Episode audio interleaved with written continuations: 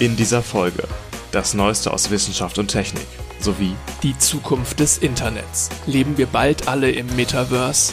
technischer Fortschritt in der Erziehung, Möglichkeiten und Gefahren und Aktuelles aus Studium und Studentenleben. Ladies and Gentlemen, herzlich willkommen zu 2 mit Potenzial.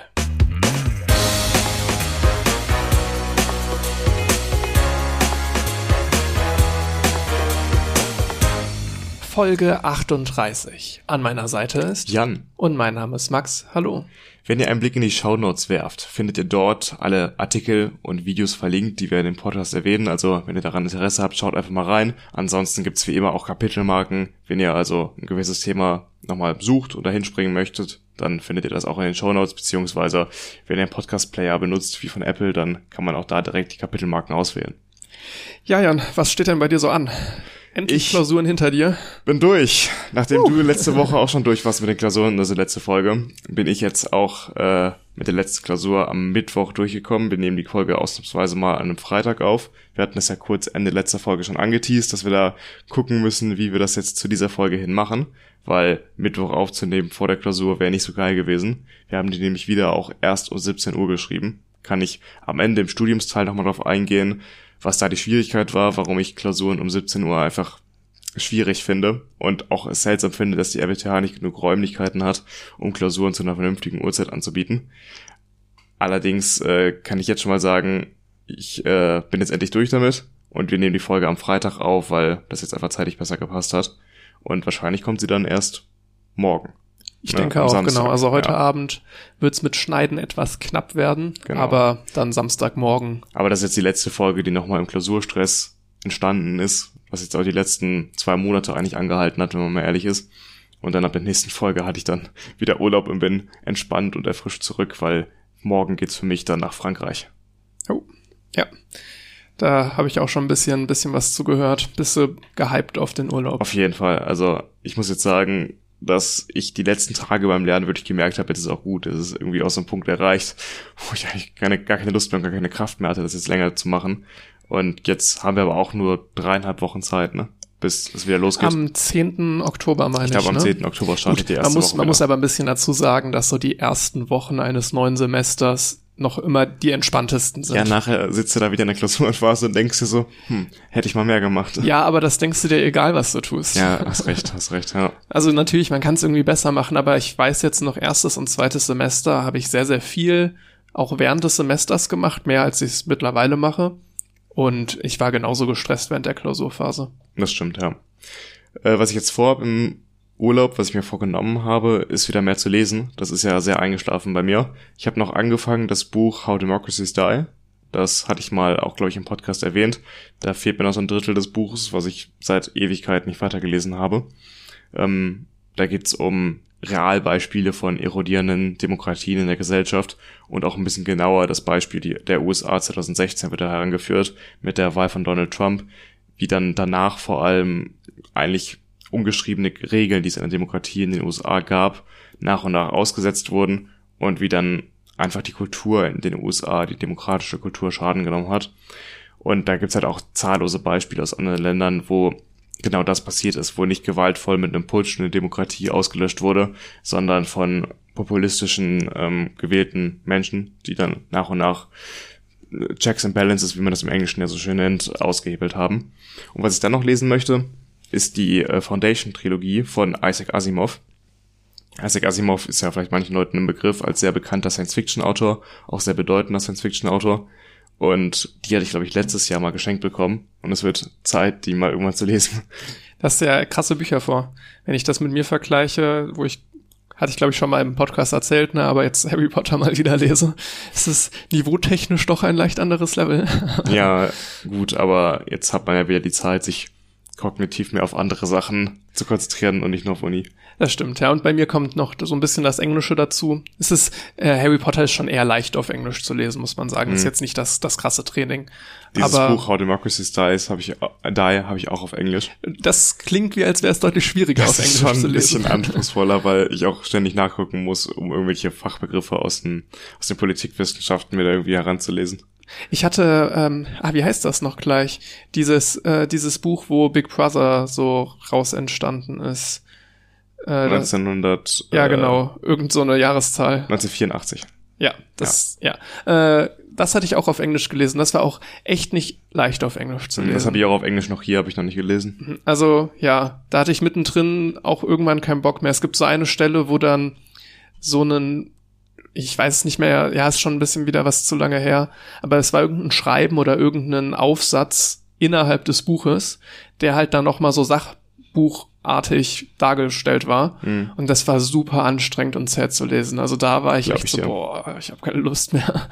Ja. Ja. Aber jetzt Harry Potter ist halt kein Vergleich da. Also auf jeden Fall die Foundation-Trilogie von Isaac Asimov hat 300, äh, 878 Seiten, nicht 300. Und ich weiß nicht, wann ich dann davon berichten kann, wie ich das Buch fand, weil ich habe das Gefühl, für 800 Seiten werde ich ein bisschen länger brauchen. Ah, nach dem Urlaub.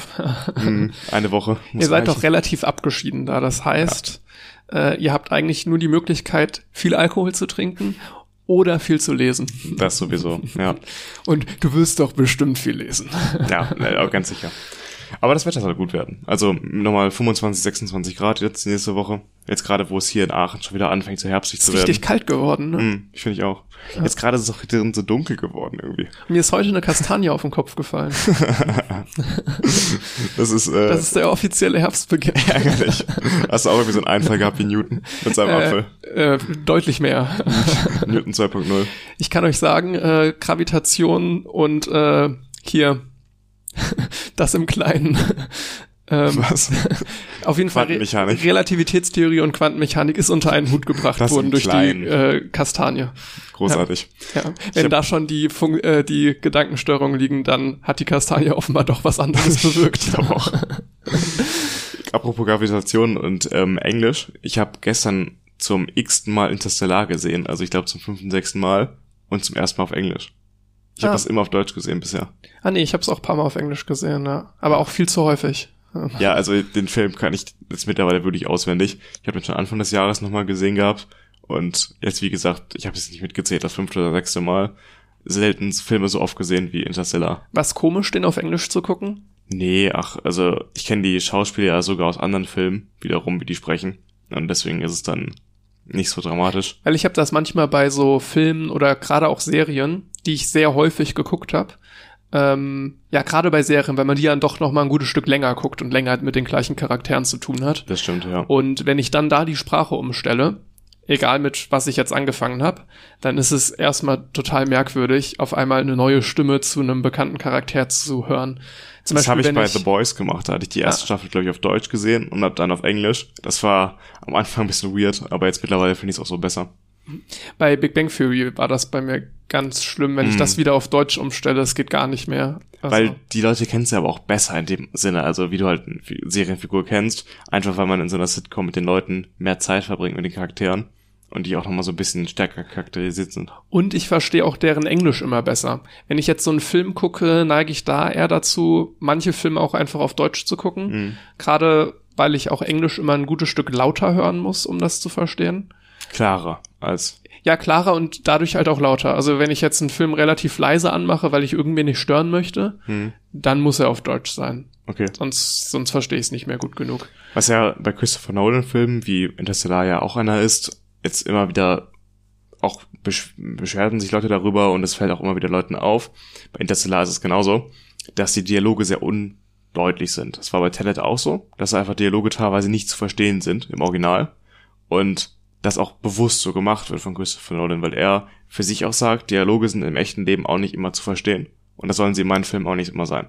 Die sind manchmal extra undeutlich gesprochen oder aus einer schlechten, also aus einer Distanz aufgenommen äh, mit einem Mikrofon, was gar nicht so gut dafür geeignet ist, um es eben realistischer zu machen, dass du das- nicht alle Dialoge mitbekommst. Das kommt dann in den Vertonungen in anderen Sprachen dann gar nicht mehr zum Tragen. Genau, das wird im Synchronbereich halt dann werden die Sachen halt deutlicher eingesprochen oder auch mit Untertiteln, wenn du ich habe jetzt Interstellar gestern auf Englisch und mit Untertiteln geguckt, dann verstehst du die Sachen ja trotzdem, weil du sie nachlesen kannst, auch wenn das vielleicht gar nicht so gewollt ist, dass du sie immer alles verstehst. Interessant. In so einer ja. hektischen Szene, in denen es, in denen es sehr laut ist, also eine, eine Kampfszene oder jetzt bei Interstellar irgendeine Action-Szene im Weltall, dann sollst du da halt auch mal Sprachwälzen nicht verstehen und das finde ich ganz interessant. Das ist ja generell so ein Ding, ne? So Dialoge in Filmen und Dialoge im echten Leben. Am krassesten finde ich das bei fast allen Filmen bezüglich Telefonaten. Ja, ja. Weil die sind nicht Tschüss sagen, sondern die legen halt in super vielen Filmen und auch in super vielen Serien halt einfach auf. Hm. So, nicht nochmal so ein Tschüss hin und her, sonst was, sondern wirklich anrufen, Thema auflegen, ohne irgendwie diesen Nonsens drumherum. Ja, ja gut, ich meine, Dialoge sind halt immer schwierig zu schreiben. Ich finde da positive Beispiele aus den letzten Jahren. Also eins fällt mir vor allem ein, ist Marriage Story.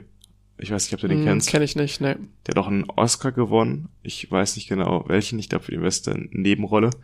Ähm, das ist ein Film von, ähm, oh Gott, wie heißt der? Baumbach mit Nachnamen. Also, wenn man es Deutsch aussprechen will, ist Baumbach, aber der Typ ist ähm, Amerikaner. Ich glaube Noah mit Vornamen Noah Baumbach.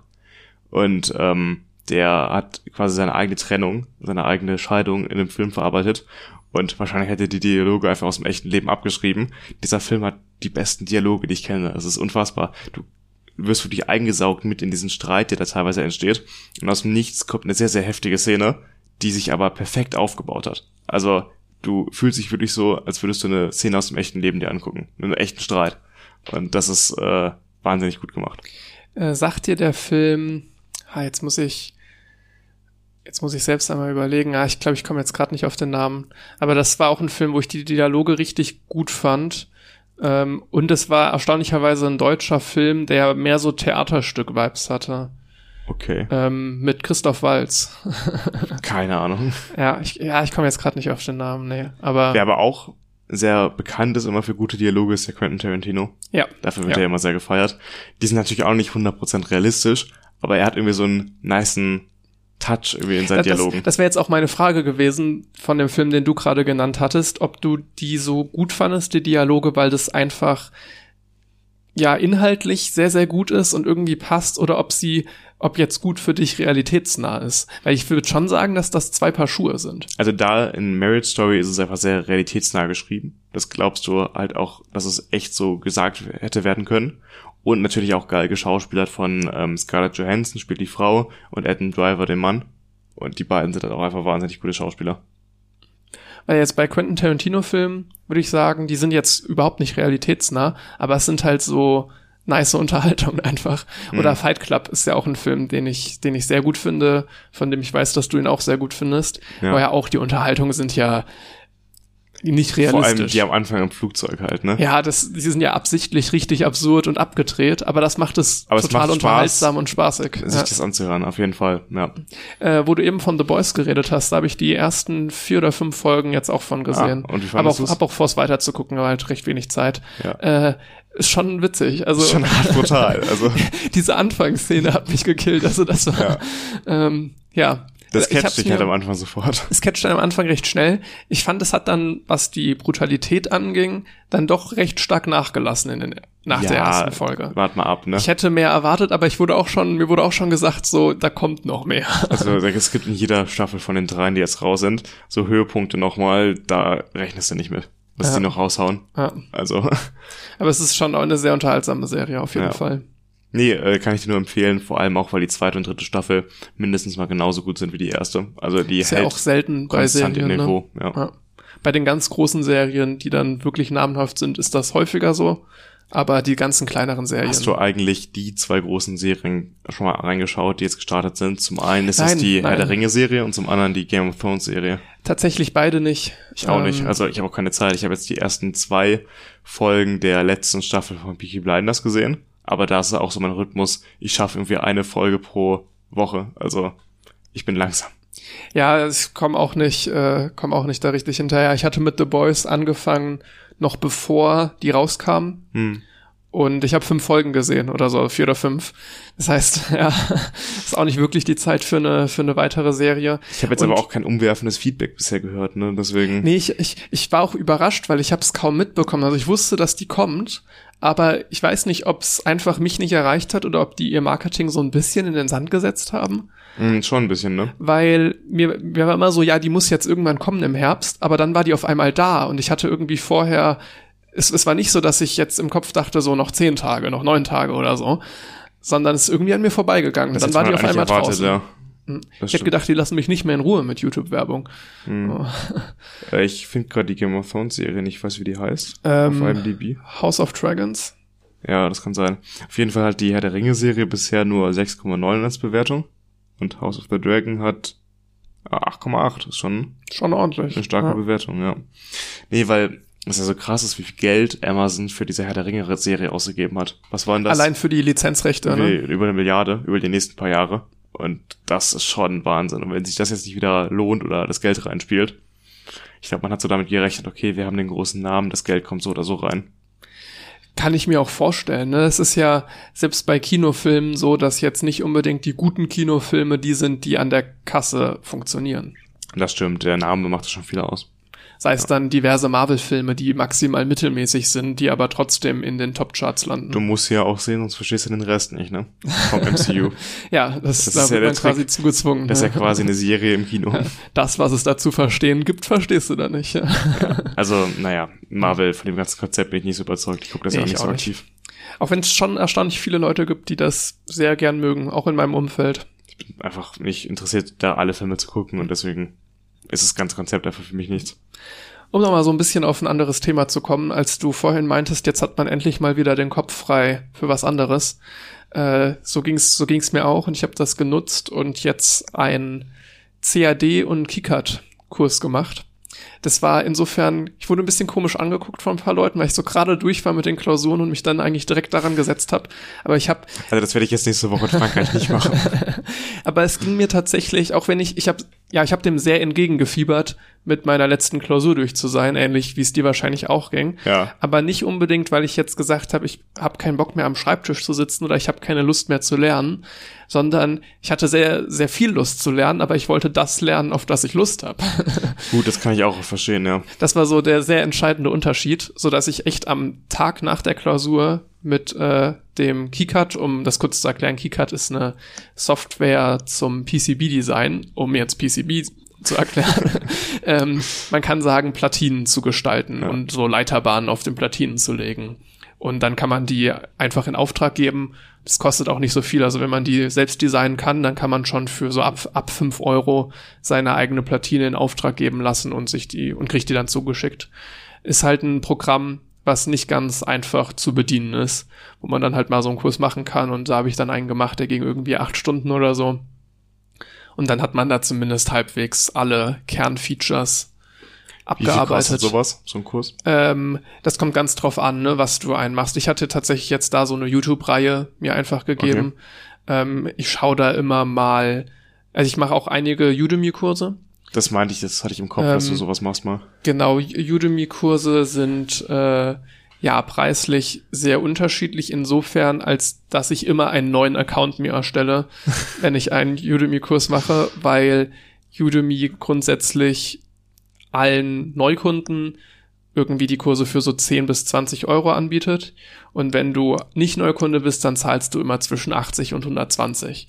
Und Ah, das ordentlich. kannst du ja nicht zahlen. Also Nee. kann ich nicht zahlen. Aber sie haben keinen Studentenrabatt oder so. Nicht, dass ich wüsste, nee. Okay. Sie haben manchmal so Aktionen. Ich hatte zum Beispiel jetzt drei Kurse auf einmal gekauft, als sie so für ein Wochenende alle Kurse 10 Euro oder so gemacht haben. Hm. Aber ich sag, wer mehr als 20 Euro für einen Udemy-Kurs ausgibt, der hat Geld zu viel, weil du das sehr, sehr leicht einfach umgehen kannst. Okay, ja.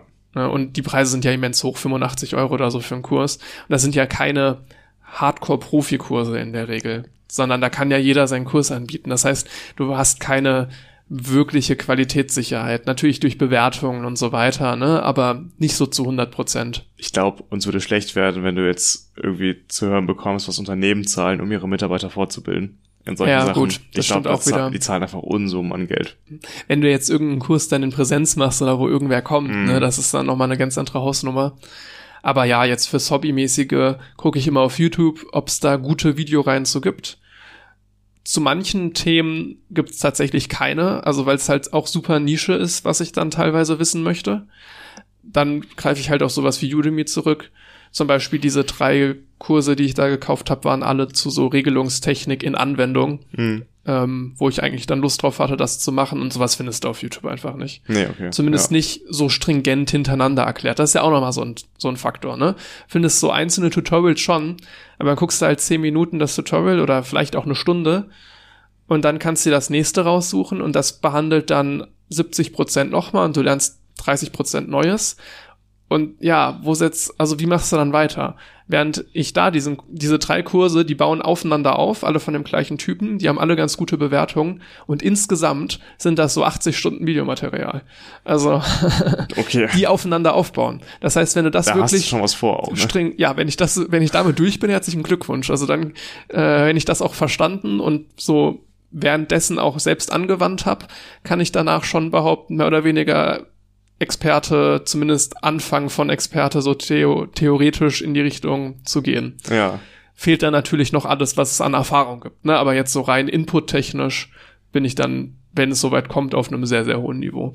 Ist auf jeden Fall eine gute Idee, um neben dem Studium nochmal zusätzlich was zu machen. Also, wenn man die Zeit hat und dafür auch aufwenden möchte, dann glaube ich, das ist echt eine gute Möglichkeit. Es kommt bei mir dann halt die Space Team Motivation dazu.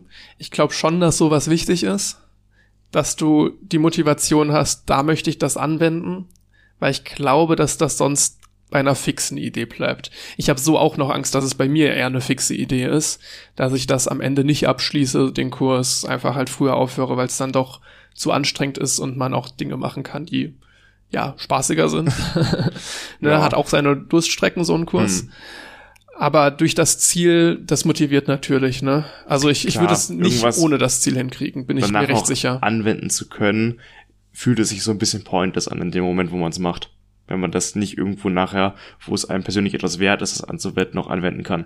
Und äh, das, du hast auch noch das Problem, du musst so ein bisschen im Training bleiben. Ne? Das Mhm. heißt, ich habe jetzt halt diesen PCB-Kurs gemacht, das habe ich ja schon erzählt, und noch einen, auch so acht Stunden war das, ein CAD-Kurs, also so Konstruktionen, Zeichnen in, einem, in so 3D-Modelle erstellen quasi.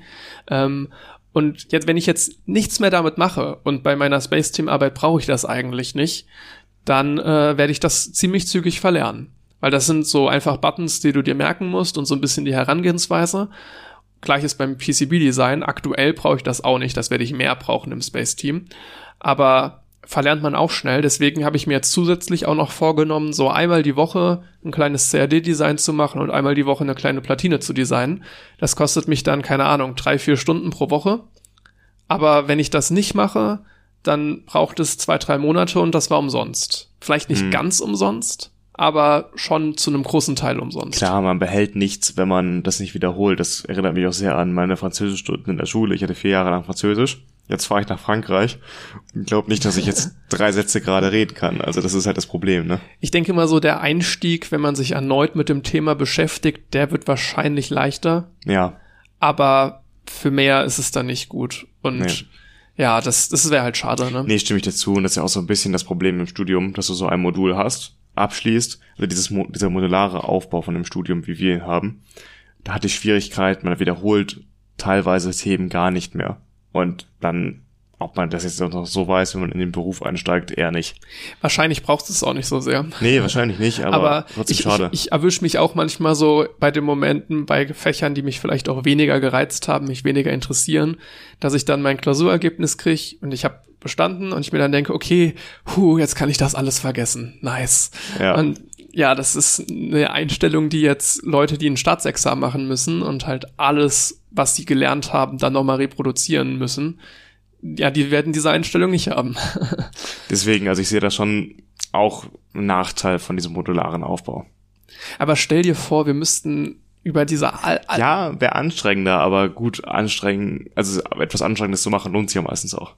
Das ist ja nicht umsonst ja. anstrengend. Man könnte sogar immer noch behaupten, dass es zumindest in, aus einer gewissen Perspektive leichter ist als ein Staatsexamen in Medizin oder Jura, weil wir halt auch viele, viele Schematiken haben, die rein logisch funktionieren, die nicht über auswendig lernen funktionieren. Hm. Also wir, also wir haben deutlich weniger auswendig zu lernen und ich denke so, wenn du Integrale lösen kannst, so dann kannst du halt schon relativ viel in relativ vielen Fächern. Dadurch minimiert sich die Anzahl an Dingen, die du im Gesamten können musst, weil es so stärker vernetzt ist. Es ist auf jeden Fall ein anderes Lernen als bei Jura und Medizin, das stimmt. Ja. Ja. Ja, das stimmt. Ich bin nicht, nicht gut genug jetzt in Jura und Medizin drin, um das wirklich adäquat vergleichen zu können. Also ein bisschen von der Vorstellung her hätte ich gedacht, dass da ein Unterschied liegt, der ist, wenn du jetzt zum Beispiel besonders mathematisch versiert bist, dann extrem großen Vorteil bringt, während dir so eine Inselbegabung in einem Medizin- oder Jurastudium wahrscheinlich nicht so viel bringt.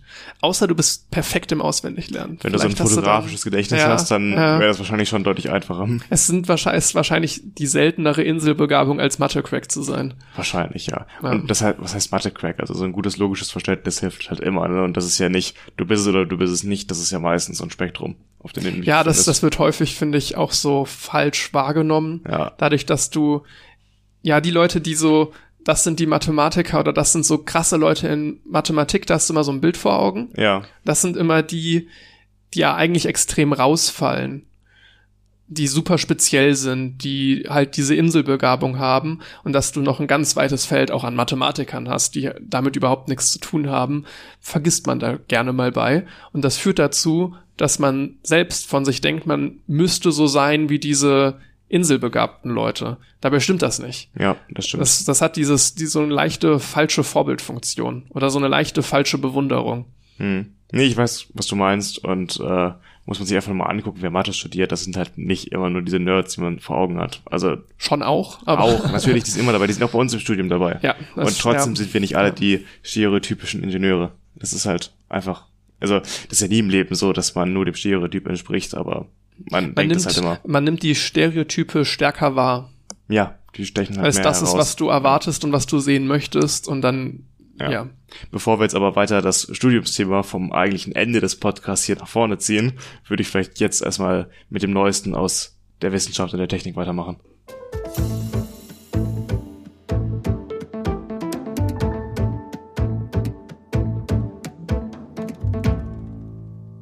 Wir beginnen mit einem kurzen Update zur Artemis-Mission. Die wurde ja schon mal verschoben und wir haben dann letzte Folge gesagt, dass letzten Samstag, ich habe gerade das Datum nicht im Kopf, aber letzten Samstag ähm, dann zur Primetime eigentlich der Start erfolgen sollte. Ich habe mich schon gefreut. Ja, ich mich ich war auch. schon bereit. Ja, ich, ich hatte schon mein Tablet dabei, um das dann an, einzuschalten. Ich war unterwegs da, aber ich wollte trotzdem mir den Start angucken. Und dann kommt die Nachricht, schon wieder verschoben. Ja, diesmal allerdings schon drei Stunden vor dem geplanten Start. Das heißt, es war keine Space Team Party, die dann plötzlich abgesagt werden musste, sondern es war noch keiner vor Ort, als das Ganze gecancelt war. Hm. Sofern Glück an der Stelle nochmal den gleichen Spaß. Ne? Ich hatte es ja letzte Folge erzählt, die Watch Party, wo sich alle getroffen haben, um gemeinsam den Start zu verfolgen und dann Scrubbed. Ja, nicht so geil. Äh, das gab's nicht nochmal, sondern diesmal halt früh genug. Ähm, das, das Team von Artemis hatte schon mit dem Auftanken begonnen, als dann irgendwann ein Überdruckalarm ausgelöst wurde. Also kurz unterbrochen und dann weitergemacht. Allerdings ist dann Wasserstoff aus einem Triebwerk der Rakete ausgetreten. Haben wir versucht dann das noch irgendwie schnell zu lösen, aber das schlug wohl alles fehl und dann haben sie sich für den Abbruch erstmal entschieden. Zum Zeitpunkt des Abbruchs waren die Tanks dann zu 11 Prozent gefüllt. Also jetzt auch nicht so viel Verlust. Aber ja, ist jetzt das zweite Mal, letztes Mal, wir hatten drüber gesprochen, ein defekter Sensor und auch auslaufender Treibstoff. Also es scheint so ein Problem zu sein, was sich so ein bisschen durch die Startversuche zieht. Jetzt äh, ist der nächste Start erst im Oktober geplant. Ein genaues Datum steht da noch nicht fest. Das liegt ja daran, bisher konnten wir einfach sagen, okay, wir verschieben das für ein paar Tage und dann ähm, können wir dann nochmal versuchen zu starten. Es gibt aber anscheinend so eine 25-tägige Wartungsfrist für ein System, was dafür da ist, dass diese Rakete nicht in bewohntes Gebiet reinfliegt. Das heißt, wenn beim Start was schief geht, dann kann es ja sein, dass die Steuerung versagt und die Rakete in ein äh, bewohntes Gebiet lenkt. Und um das zu verhindern, hat die Schutzmechanismen verschiedene und die müssen alle 25 Tage in der in dem Fabrikgebäude gecheckt werden. Und deswegen muss die Rakete jetzt halt nochmal von oben bis unten durchgecheckt werden, ob das alles so funktioniert im Zweifel. Und deswegen kann jetzt erstmal eine Zeit lang nicht gestartet werden und dann hat man danach wieder ein 25-tägiges Fenster. Das und das geht. bedeutet auch, die Rakete wurde jetzt erstmal von der Startrampe wieder runtergeholt, damit dieser Check gemacht werden kann. Und was dann ja auch noch dazu kommt, sind so die Startfenster generell, wann die Konstellationen günstig sind, mhm. dass man den geplanten Kurs auch wirklich fliegen kann. Und diese Kombi muss dann stimmen und dann gibt's die nächsten Startversuche. Und wie gesagt, Oktober, das heißt im Zweifelsfall, ja doch, wir werden noch eine Folge haben, bevor der nächste Start stattfinden wird. Da werden wir euch dann auch den Termin nochmal ankündigen. Und dann hoffen, dass es endlich klappt, weil das verzögert ja alles einfach nur umso weiter. Auch die nächste Mission sollte ja schon 2023 starten und das, äh, wer weiß, dann verzögert sich das wahrscheinlich auch nochmal. Man versteht natürlich die Vorsicht, ne? es könnte nichts Schlimmeres für die passieren, als wenn das Ding auf der Startrampe irgendwie in Flammen aufgeht oder nach einer Minute in Flammen aufgeht oder generell in Flammen aufgeht. Ich meine, es ist viel besser zu verkaufen jetzt den Leuten, also vor allem den Entscheidungsträgern, dass es jetzt nochmal um ein paar Wochen verschoben wird, als jemandem zu verkaufen, gib uns nochmal Geld, nachdem die Rakete da explodiert ist irgendwo. Also es wäre sehr interessant, was passiert, wenn das wirklich so komplett fehlschlägt, ob sie da das weitermachen, ob es, ob es eine neue Iteration dann geben wird. Ich kann es nicht einschätzen. Ja, das wäre auch zu früh jetzt, um irgendwelche Schlüsse, Schlüsse zu ziehen darüber, wie das Programm dann in Zukunft verläuft, wahrscheinlich. Mhm. Ja. Kommen wir zum nächsten Thema. Es gibt äh, ein neues Forschungspaper zu Betelgeuse. Betelgeuse ist ja ein Riesenstern, der äh, hat die 14-fache Masse der Sonne und einen 900-fach so großen Radius. Wäre der im Sonnensystem, würde er die kompletten inneren Planeten, also alle bis Mars, verschlucken. Von seiner Ausdehnung her. Also es ist schon ein Riesenstern. Ähm, da haben jetzt Astrophysiker von der Friedrich-Schiller-Universität in Jena gemeinsam mit Astrophysikern aus den USA und Italien ein Paper in dem Magazin Monthly Notices of the Royal Astronomical, Astronomical Society ähm, veröffentlicht und diese Forscher sind zu dem Schluss gekommen, weil sie sich alte Quellen angeguckt haben von Betelgeuse, dass dieser Stern früher wohl deutlich gelber war, beziehungsweise generell dem Menschen gelb erschien, während er heute ganz klar rot am Himmel zu sehen ist. Je älter und massereicher ein Stern wird, desto röter erscheint er an unserem Himmel und der Übergang von gelb und orange zu rot kann für astronomische Verhältnisse sehr schnell erfolgen.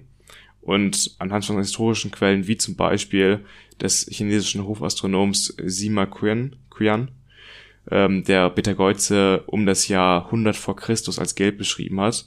Ähm, mit solchen Beobachtungen kann man das dann verifizieren. Das hat nicht nur der chinesische Hofastronom festgestellt, sondern auch verschiedene Astronomen im Europa der Jahre kurz vor Christus und um Christus herum.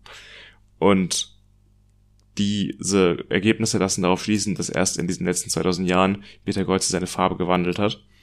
2019, äh, 20, im Winter dachte man schon kurz, Betelgeuse würde davor stehen zu explodieren, weil es da verschiedene Verdunklungen gab, die man gemessen hat. Hast du das mitbekommen damals? Hm, nee, ist an mir vorbeigegangen. Da war die Aufregung recht groß, könnte es jetzt soweit sein, dass er explodiert, weil er relativ am Ende seines Lebens steht. Dafür war aber nur ein relativ kühler Fleck äh, auf seiner Oberfläche verantwortlich, dass er dunkler erschien teilweise. Das hat sich dann im Jahr, im Laufe des Jahres 2020 wieder aufgelöst und äh, Darüber hat dann niemand mehr gesprochen. Man schätzt aktuell, dass er in etwa 1,5 Millionen Jahren auf jeden Fall als Supernova explodieren wird, obwohl er erst 14 Millionen Jahre alt ist. Also er hat eine relativ kurze Lebenserwartung von nur 15 Millionen Jahren aufgrund seiner enormen Größe. Weil ich wollte gerade sagen, es übergewichtige Sterne ist halt ist nicht gut. schwierig. Ja. ja. Äh, während ja unsere Sonne etwa, was waren das, knapp 10 Milliarden Jahre alt wird. Also ein viel, viel, vielfaches mehr als dieser Riesenstern so lange, dass wir den Planeten selbst zugrunde richten dürfen und es nicht die Sonne tun muss. Perfekt, ja. Ja. Geil. Kommen wir zum nächsten Thema. Es geht auch um eine Studie, die ist in Nature Communications Biology erschienen und ja, stammt so von einem Team rund um Natalia Freund von der Tel Aviv University. Und es geht, wir haben lange nicht mehr drüber gesprochen, um Corona. Und zwar. Das gibt's noch? Das gibt's noch, ja. Ich, hab, kriegt man gar nicht mehr mit, ne? es gibt so viele andere Dinge. Ja, und also ich, ich war mir auch nicht sicher, ob ich es nochmal reinnehmen möchte, weil es irgendwie ist so ein Stimmungskiller. Aber es ist eine positive Nachricht zu Corona. Insofern ist ganz interessant. Es war so ein bisschen was, wo ich mich gefragt habe, ähm, warum hat man das nicht schon vorher gemacht? Oder ist das so kompliziert? Aber erkläre ich erstmal, was überhaupt passiert ist. Und zwar hat dieses Team äh, neun Antikörper isoliert, die durch eine natürliche Infektion entstanden waren. Und zwar haben die die dann aus dem Blut von Patienten, die an Corona erkrankt sind, isoliert. All diese Patienten sind 2020 an dem Wildtyp erkrankt. Und jetzt haben sie diese Antikörper und testen die dann gegen Virusmutationen, gegen die verschiedensten Virusmutationen, die wir so haben. Und jetzt die Ergebnisse dazu, ne, was bei rausgekommen. Äh, ein Antikörper zum Beispiel mit dem Kürzel Tau 1109. Vielleicht sagt man auch nicht Tau, sondern T-A-U, aber ich, ich sag Tau dazu. Ähm, das neutralisierte 90% der gezüchteten Coronaviren der Delta- und Omikron-Variante. Also super viel. Ein anderes, ein anderer Antikörper, Tau 231, der zerstörte 97 Prozent der Delta-Viren und 84 Prozent der Omikron-Viren. Das sind alles ziemlich hohe Werte. Und der Grund dafür, warum jetzt diese besonderen Antikörper so viel besser sind, als wir das eigentlich kennen von Antikörpern, weil wir haben ja bei Corona das Problem, dass man sich gerne mal wieder neu infiziert, obwohl man schon mal die Infektion hatte, obwohl man schon mal erkrankt war, kann man sich ja wieder infizieren, einfach weil die Antikörper da nicht gut genug sind, beziehungsweise die sind schon gut genug, aber der, der Virus hat sich verändert.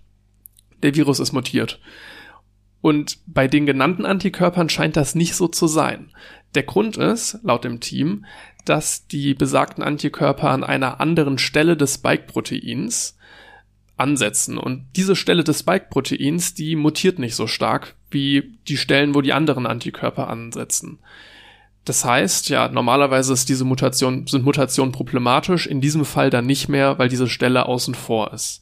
Und dadurch ist sich Freund auch sicher, dass sie dort eine Schwachstelle des Virus geglaubt gefunden zu haben, die man dann vielleicht ausnutzen kann, um ein Medikament zu entwickeln, dass man nach einer Infektion die, die, äh, die Krankheit mit Antikörpern behandeln kann. Also jemand ist schon krank und man gibt ihm dann die richtigen Antikörper, die egal welche, um welche Mutation des Virus es sich handelt, helfen können. Das hat ja lange gefehlt, wirklich eine Möglichkeit der Therapie von einer Corona-Erkrankung. Es gibt ja mittlerweile auch zugelassene Medikamente, auch in, den, in der EU schon. Ähm, aber damit hätte man jetzt nochmal ein schärferes Schwert, was auch wirklich dann helfen kann, die Krankheit zu bekämpfen, weil bisher war es so, dass dieses zugelassene Medikament, soweit ich das weiß, erst nur hilft, wenn man das relativ früh nimmt nach seiner Infektion und dann auch nur den schwersten Verlauf verhindern kann oder halt ähm, die Wahrscheinlichkeit reduzieren kann. Aber es hilft jetzt nicht, kleinere, leichtere Symptome zu bekämpfen. Ähm, und mit dem Medikament klingt es ja so, als würde es die Infektion im Allgemeinen einfach bekämpfen und damit auch vielleicht einfach generell die Verläufe mildern.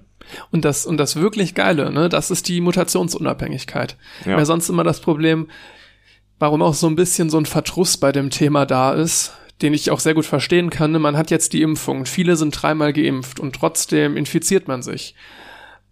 Das ist halt ja, ne, da denkst du dir so ein bisschen so, wozu das Ganze? Du weißt natürlich nicht, was ähm, passiert wäre, wenn du jetzt nicht geimpft gewesen wärst. Hm, jetzt, Aber der, äh, hier, there is no Chloe in Prevention. Ne? Insofern hast du so ein bisschen das Ding, boah, jetzt, jetzt haben wir, jetzt haben wir den, äh, den Impfstoff und trotzdem ist der Scheiß nicht vorbei. Ja. Und das liegt an der Mutation. Und wenn man an der Stelle dann genau anpackt, hm könnte man zu dem Punkt kommen, dass man sagt, jetzt ist die Krankheit zumindest gut, aber gut jetzt hast du immer vorbei. noch keinen Impfstoff, der jetzt angepasst ist für zukünftige Mutationen. Das ist jetzt erstmal nur ein Medikament, was dir erst dann hilft, wenn schon, wenn es eigentlich schon zu spät ist. Ja, man erhofft auch vielleicht anhand dieser Erkenntnis einen Impfstoff machen zu können. Allerdings wäre das dann wieder, soweit ich das verstanden habe, eine Impfstofftechnik, die so noch nicht auf dem Markt ist. Okay. Ja, es gibt ja jetzt auch den neu angepassten Impfstoff bereits zur BA1-Variante von Omikron und alle Papiere sind, meine ich, für die BA4-Variante schon eingereicht, BA4, BA5. Ähm, und die sollte jetzt auch irgendwann im Oktober zugelassen werden wahrscheinlich. Dann haben wir auf jeden Fall auch einen Impfstoff für die aktuell zirkulierende Variante. Ich bin jetzt auch nicht mehr so tief im Thema, aber das war jetzt mein letzter Stand. Ähm, ist die Frage, nochmal eine vierte Impfung? Ich wäre gespannt, wie hoch die Impfquote ist. Ja. Weil, ne, ich hatte es ja selber, ich war dreimal geimpft und hatte doch ähm, ja eine sehr unangenehme Infektion. So, ich musste nicht ins Krankenhaus, aber ich hatte ja auch im Podcast drüber gesprochen. Das war ja auch das erste Mal, wo eine Folge ausgefallen ist, dass ich wirklich sehr, sehr lange Fieber hatte und sehr, sehr lange im Bett war. Also sehr, sehr langes, ne, da muss man es in, ins Verhältnis setzen, aber für jetzt jemanden mit drei Impfungen in meinem Alter war ich da schon so, äh, ja, ein bisschen über zwei Wochen wirklich ausgenockt. Ähm, natürlich kein Vergleich zu Leuten, die hospitalisiert werden müssen. Aber ja, irgendwie trotzdem unerfreulich nach drei Impfungen. Mhm. ne? Und mit diesem Hintergrundwissen weiß ich nicht, ich würde trotzdem nie sagen, dass jetzt die Impfung nicht nichts gebracht hat. Wer weiß, wie es mir ohne Impfung gegangen wäre. Ne? Insofern komplett haltlos jetzt zu behaupten, die Impfung hat offensichtlich nichts gebracht. Aber ich habe mir mehr erhofft von der Impfung. So. Das hatten, glaube ich, um alle am Anfang diesen Gedanken. Äh, da war ja so die Sache, okay, entweder wir hatten jetzt irgendwann einmal einen großen Bestandteil der Bevölkerung infiziert und dann wird das alles besser. Oder wir entwickeln irgendwann, irgendwann einen Impfstoff und dann immunisieren wir uns so, dass die Infektionen auch zurückgehen. Das war ja der Gedanke, den ich noch so im Kopf habe vom ganz am Anfang der Pandemie, Flatten the Curve und sowas, dass wir uns dann alle langsam durchinfizieren. Äh, ja, und die Hoffnung, die man dann vielleicht in dem Impfstoff hatte, die hat sich nicht ganz so erfüllt, aber das liegt wahrscheinlich nicht daran, dass der Impfstoff unter den Erwartungen geblieben ist, sondern dass die Erwartung von den Leuten, von den Laien wie uns einfach zu hoch war. Ich erinnere mich auch noch an Berichte früher, dass schon Mutationen als Problem erkannt wurden, aber dass es immer hieß, ähm, Coronaviren mutieren sehr langsam. War das so? Ja, ich meine, das hätte ich auch aus so, Ex so Expertenberichte gehört. Es ist fast schon drei Jahre her, ne? Ich, Ja, weiß ja. das alles nicht mehr so allerdings äh, könnte ich mir jetzt vorstellen, dass sie vielleicht nicht damit gerechnet haben, wie sehr dann doch durchseucht wird. Dass Ja. dann auch eine sehr langsame Mutation, irgendwann mutiert die halt auch, wenn wir uns, wenn wir da, äh, keine Ahnung, 10 Milliarden Leute mit anstecken, dann Mhm. äh, hast du da irgendwann auch das Problem. Und dann wurde auch nicht ins Verhältnis gesetzt, was heißt denn jetzt sehr langsam? Also zumindest Ja. jetzt nicht bei mir, aber dadurch weiß ich noch, dass ich zu Anfang so eher abgespeichert hatte, Mutationen sind jetzt nicht das Problem. Hm. Dabei sind sie das Problem. Ja, jetzt drei Jahre später oder erst noch zweieinhalb Jahre später kann man das ja auf jeden Fall sagen. Ne? Ja. Das ist ja das Hauptproblem aktuell. Na gut, kommen wir mal wieder weg von Corona. Haben wir jetzt die letzten drei Jahre genug drüber gequatscht. Ähm, kommen wir zu einem technischen Thema. Es gibt nämlich jetzt von vom Fraunhofer Institut für Betriebsfestigkeit und Systemzuverlässigkeit sowie äh, der österreichischen Autobahn- und Schnellstraßenfinanzierungsaktiengesellschaft Was kommt jetzt? Ach ich, bin, ich bin gespannt. Das waren Gibt zwei wirklich komische, wirklich komische Organisationen. Die äh, österreichische Organisation da hat die Abkürzung ASFINAG. Und das ist alles so in Großbuchstaben geschrieben. Das hat mich sehr an die Mafia erinnert aus Dune, wo wir eben schon über Bücher geredet haben. So die internationale äh, Behörde für, ähm, äh, für Handel und Transport. Und so hat es irgendwie gewirkt. Ein viel zu langer Name, der dann so ak als Akronym abgekürzt wird. Noch aber- nicht mal ein witziges Akronym. Nee, einfach Hätten sie wenigstens Scheiße. irgendwie kreativ, naja. Nee, es sind schlimme Namen auf jeden Fall. Aber die haben jetzt etwas entwickelt. Das nennt sich vibroakustische Metamaterialien. Was erstmal ein sehr interessanter Begriff ist. Und der steht dafür, dass man Materialien, die man ähm, schon verbaut, zum Beispiel an Autobahnen oder Schnellstraßen, so ausstattet, dass sie Schall besonders gut in Vibration umwandeln können und damit quasi einen Dämpfungseffekt erzielen. Und das hat in Laborversuchen bisher eine sehr, sehr gute Wirkung gezeigt, so dass man zum Beispiel Glas-Lärmschutzwände, wenn man die mit so einer akustischen Metastruktur ausstattet, dazu bringen kann, den Schall um bis zu 20 Dezibel zu senken. Und bei Dezibel ist es ja so, dass bereits 6 Dezibel eine Halbierung des Schalldrucks ist. Oder die, der Lautstärke, die man als Mensch hört. Und das 20 Dezibel ist ja schon ein großer Erfolg. Und das gelingt damit, dass man eine gewisse Struktur, solche äh, Dämpfer, genau in den richtigen Abständen auf das Material anbringt. Äh, Die richtigen Abstände findet man so heraus, dass meistens das Hintergrundrauschen von äh, Autoverkehr 1000 Hertz hat und das entspricht einer Wellenlänge von gut 34 Zentimetern in Luft. Und wenn man dann genau der Hälfte dieser Wellenlänge diese ähm, Resonatoren anbringt, diese ähm, äh, Strukturen, die man dann auf der Oberfläche anbringt, ähm, das, die Hälfte der, äh, des Abstandes der Wellenlänge sind dann 17 Zentimeter. Und das führt dazu, dass dann dieser Reduzierungseffekt ähm, erzielt wird, indem halt akustische Vibration in die äh, Vibration von dem Material umgewandelt wird. Und so gelingt dann die Reduzierung der Schallübertragung. Mir kommt gerade so ein bisschen das Physik 1 Modul wieder hoch, wenn ich so die, die Hälfte der Wellenlänge da. und genau das Anregen, weißt du, die ja, Resonanz genau. dann. Ja. Ja, man, da möchte man ja quasi die Anregung erreichen von dem Material, während man bei Ein Brücken, seltener Fall, ne? Eigentlich sagt man ja immer, bloß nicht irgendwas in Resonanz bauen. Mhm. Äh, wie war das? Das hat er ja immer schön in der ähm, Vorlesung zu Systemtheorie gesagt. Wenn Sie eine Resonanzding bauen, dann müssen Sie Ihren Namen ändern und Ja, das ist halt der Punkt, ne, dass äh, zum Beispiel das berühmte Beispiel von der Tacoma Bridge, die ja genau so angeregt wurde vom Wind, dass sie ins Schwingen geraten ist und dann halt diese Rena- Resonanz einfach verstärkt wurde immer wieder und äh, so dann die Brücke zerstört wurde.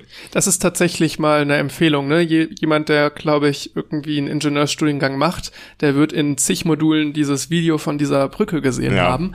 Aber wenn man, wenn ihr das nicht kennt, also wenn euch Tacoma Bridge und so eine schwingende Brücke, die eigentlich nicht schwingen dürfte. Also aus Beton und Stahl, aus, ja. der schwingt wie Gummi. äh, wenn euch das nichts sagt, dann schaut einmal in die Show Notes, da verlinken wir das Video dazu. Ja. Oder ihr sucht einfach nach Tacoma Bridge auf YouTube. Ist wirklich mhm. sehr, sehr sehenswert. Ja, jedenfalls möchte man hier diese Anregung erreichen, um halt den Schall ähm, zu abzudämpfen.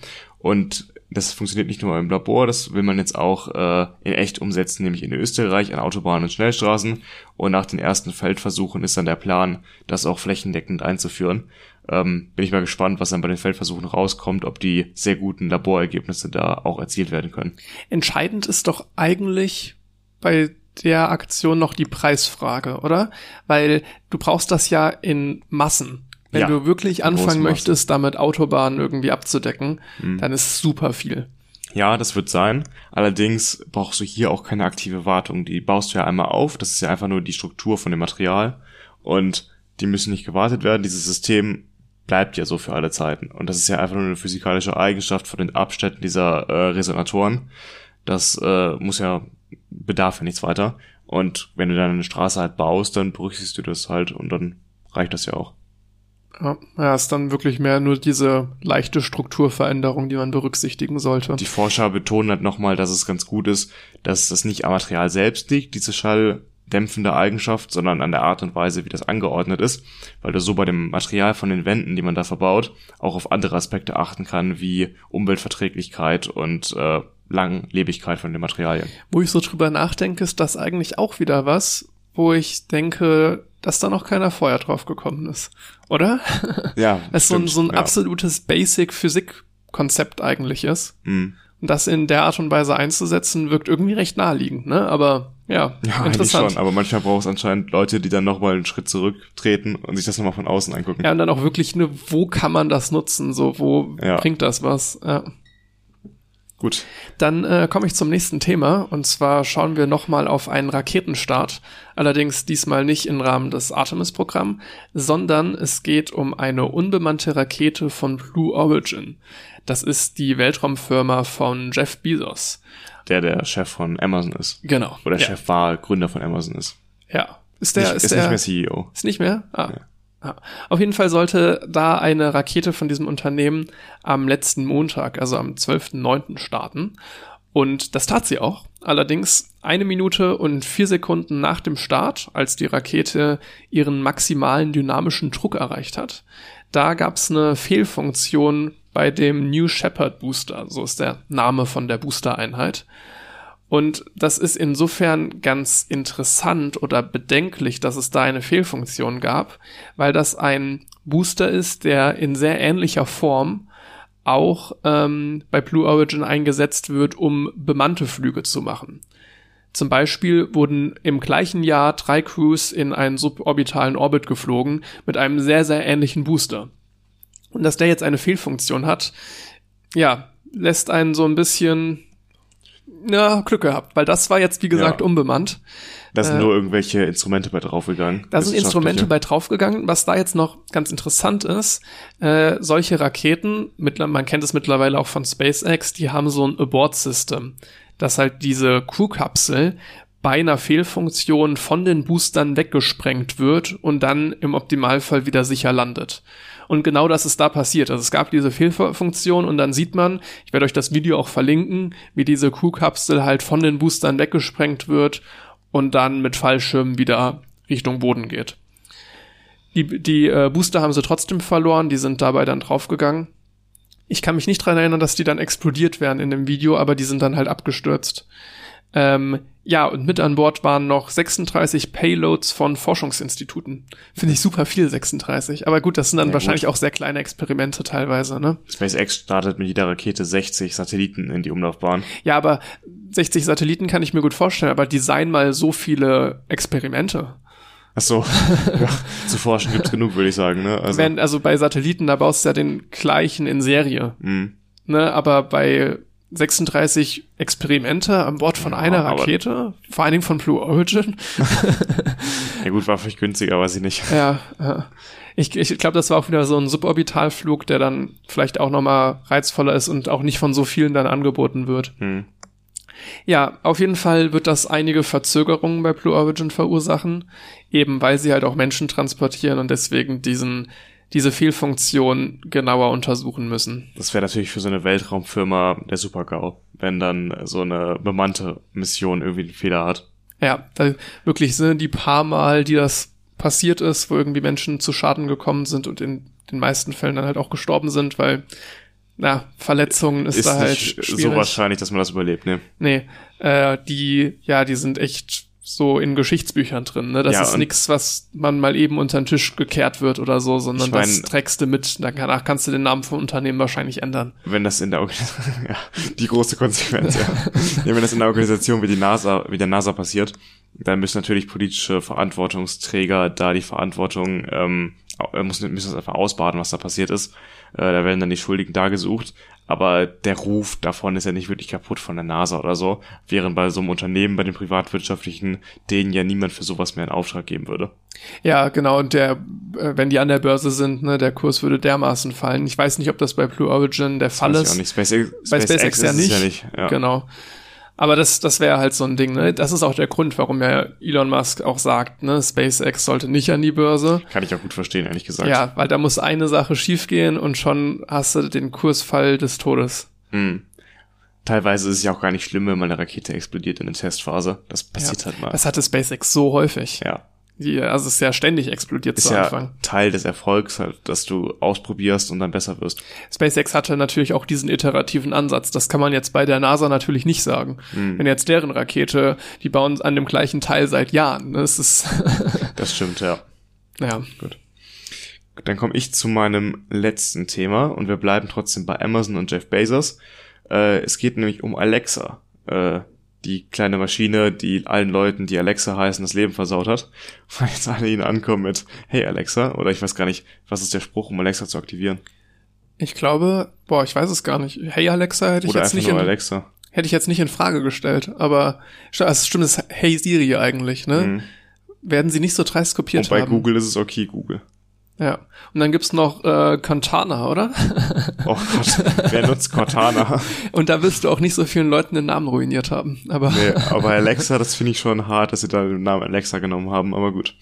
Auf jeden Fall äh, ist es ja so, dass Amazon darüber quasi Fragen beantwortet. Du kannst Alexa eine Frage stellen und dann sucht äh, der Server im Web nach Antworten darauf und zieht dann zum Beispiel von Webseiten oder aus irgendwelchen Datenbanken Antworten darauf. Zum Beispiel, wie bekomme ich den roten Fleck aus dem T-Shirt raus und dann gibt's da von der Webseite einen guten Tipp. Äh, kann man so machen oder man nimmt einfach sein Handy in die Hand und googelt, also ist ja jedem selbst überlassen. Ähm, jedenfalls ist hier ja auch wieder eine super Möglichkeit für Werbung. Werbung. Äh, nicht nur, dass ich den Amazon Fire TV Stick habe und immer wenn ich den anschalte auch Werbung zu sehen bekomme, was auch echt äh, super ist, wenn man das bei Software sofort mit so verbaut ist, in der Basic Software von so einem Gerät.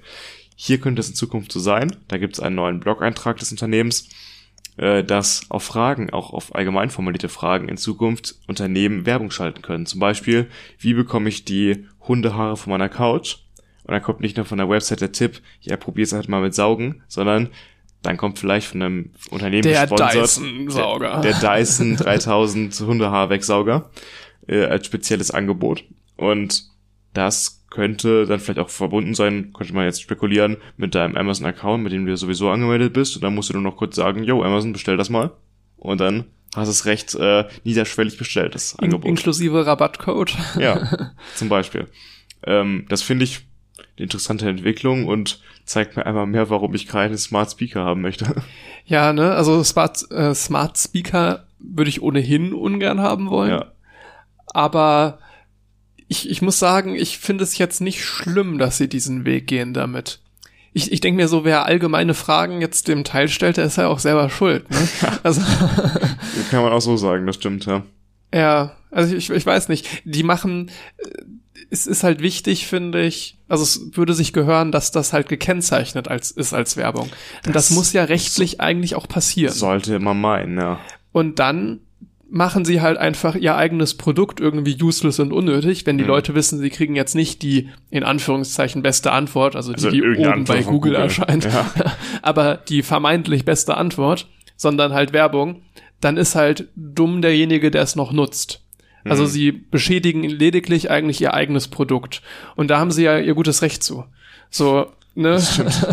Können sie von mir aus gerne machen, aber es wird immer noch genug Leute geben, die es trotzdem nutzen. Also, Es gibt ja von Amazon auch die Kindle E-Book Reader. hm. Äh, hatte ich auch überlegt, ob ich so einen kaufen soll. Also ich lese aktuell auch immer mit dem E-Book einfach. Ich muss kein schweres Buch halten. Das ist gerade für Ingenieure sehr wichtig. Ähm, ja. Und ähm, da, genau, hatte ich mich auch über Kindle ein bisschen informiert. Was da ganz interessant ist, da gibt's ein, eine Variante von dem Reader, der, die ist ein bisschen billiger und dafür hat die Werbung. Ja. In, also eigentlich auch in den Büchern drinne. Ich weiß gar nicht, wie das in den läuft. Büchern drin nicht, nee, Ah, nur auf dem. Startbildschirm Ja. und so weiter. Und dafür kriegst du dann irgendwie 15 Euro oder so, musst du weniger zahlen. Hm. Und gut, ich kann die dann auch noch im Nachhinein dann auch für 15 Euro wieder wegkaufen. Oder ich hole halt direkt die teurere Variante, die dann werbefrei ist. Da ist auch schon so wieder wirklich alles rausgeholt. Da ne? siehst du mal, wie viel deine Werbung wert ist. Ja, da, wenn man denkt, so verkauft doch einfach euer Kindle für einen Preis, mit dem ihr okayen Gewinn macht. Aber dass sie dann da wieder, weißt du, die, die Kuh muss bis zum Ende gemelkt werden. Also Gemolken. gemolken. Ja. Aber ich finde, das ist ein Prinzip, was sich aktuell immer wieder wiederholt und man sieht es an viel mehr Stellen. Zum Beispiel bringt jetzt Netflix Anfang nächsten Jahres eine Version raus, wo du auch Werbung beziehst, also Werbung siehst und dafür halt weniger zahlst im Monat. Hm. Das wird es auch bei Netflix geben jetzt. ja, ne? Es scheint irgendwie. Also anscheinend köderst du damit mehr Leute, wenn es halt günstiger ist und sie sich Werbung angucken. Ich würde halt, gut, ich kann es mir zum Glück auch leisten, aber ich würde halt niemals mir freiwillig Werbung angucken, wenn ich dafür halt äh, ein, zwei Euro mehr ausgeben kann. aber du sagst es ja eigentlich, ne? Ich glaube, nämlich jetzt wäre ich in der Situation, dass ich sehr, sehr wenig Geld habe und wirklich dann Problem hätte, das zu Ja, finanzieren, natürlich. würde ich die Werbung gucken, ne? Ja. Und gleiches auch beim, beim Kindle. So, ich, gut, ich habe mich einfach gegen Kindle entschieden dann. Aber, aber ja, wenn du wirklich das, wenn wirklich das Geld knapp ist, dann nimmst du die Version, wo du 15 Euro sparst.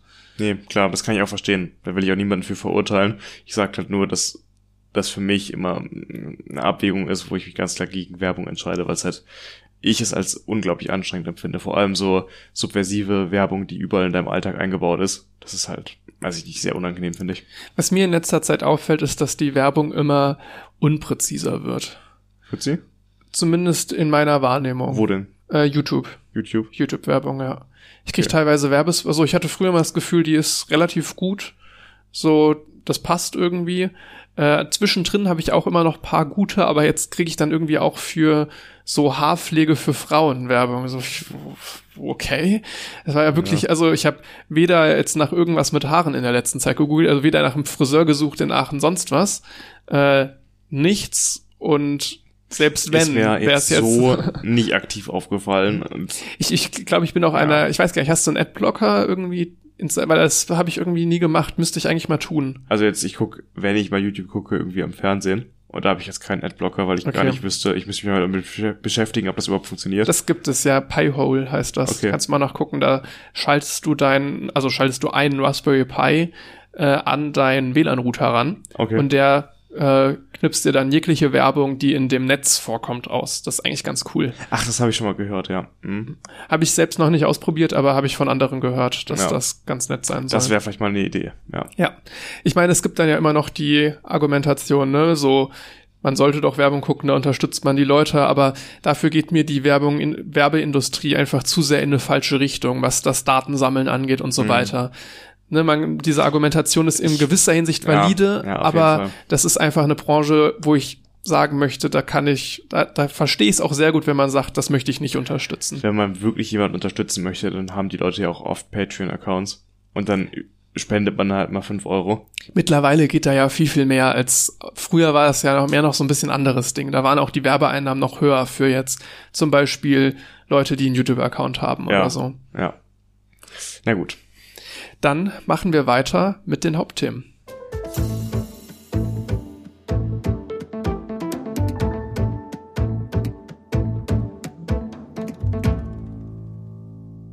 Jan, an was denkst du, wenn du den Begriff Metaverse hörst? Zuerst habe ich gerade eben dran gedacht, an eine Werbung, die ich letztens hatte bei dem Podcast. Ich weiß gar nicht mehr genau bei welchem, das war vielleicht sogar beim Spiegel, bei deren Nachrichtenpodcast, wo mir Meta erzählen wollte, was sie alles Cooles fürs Metaverse entwickeln.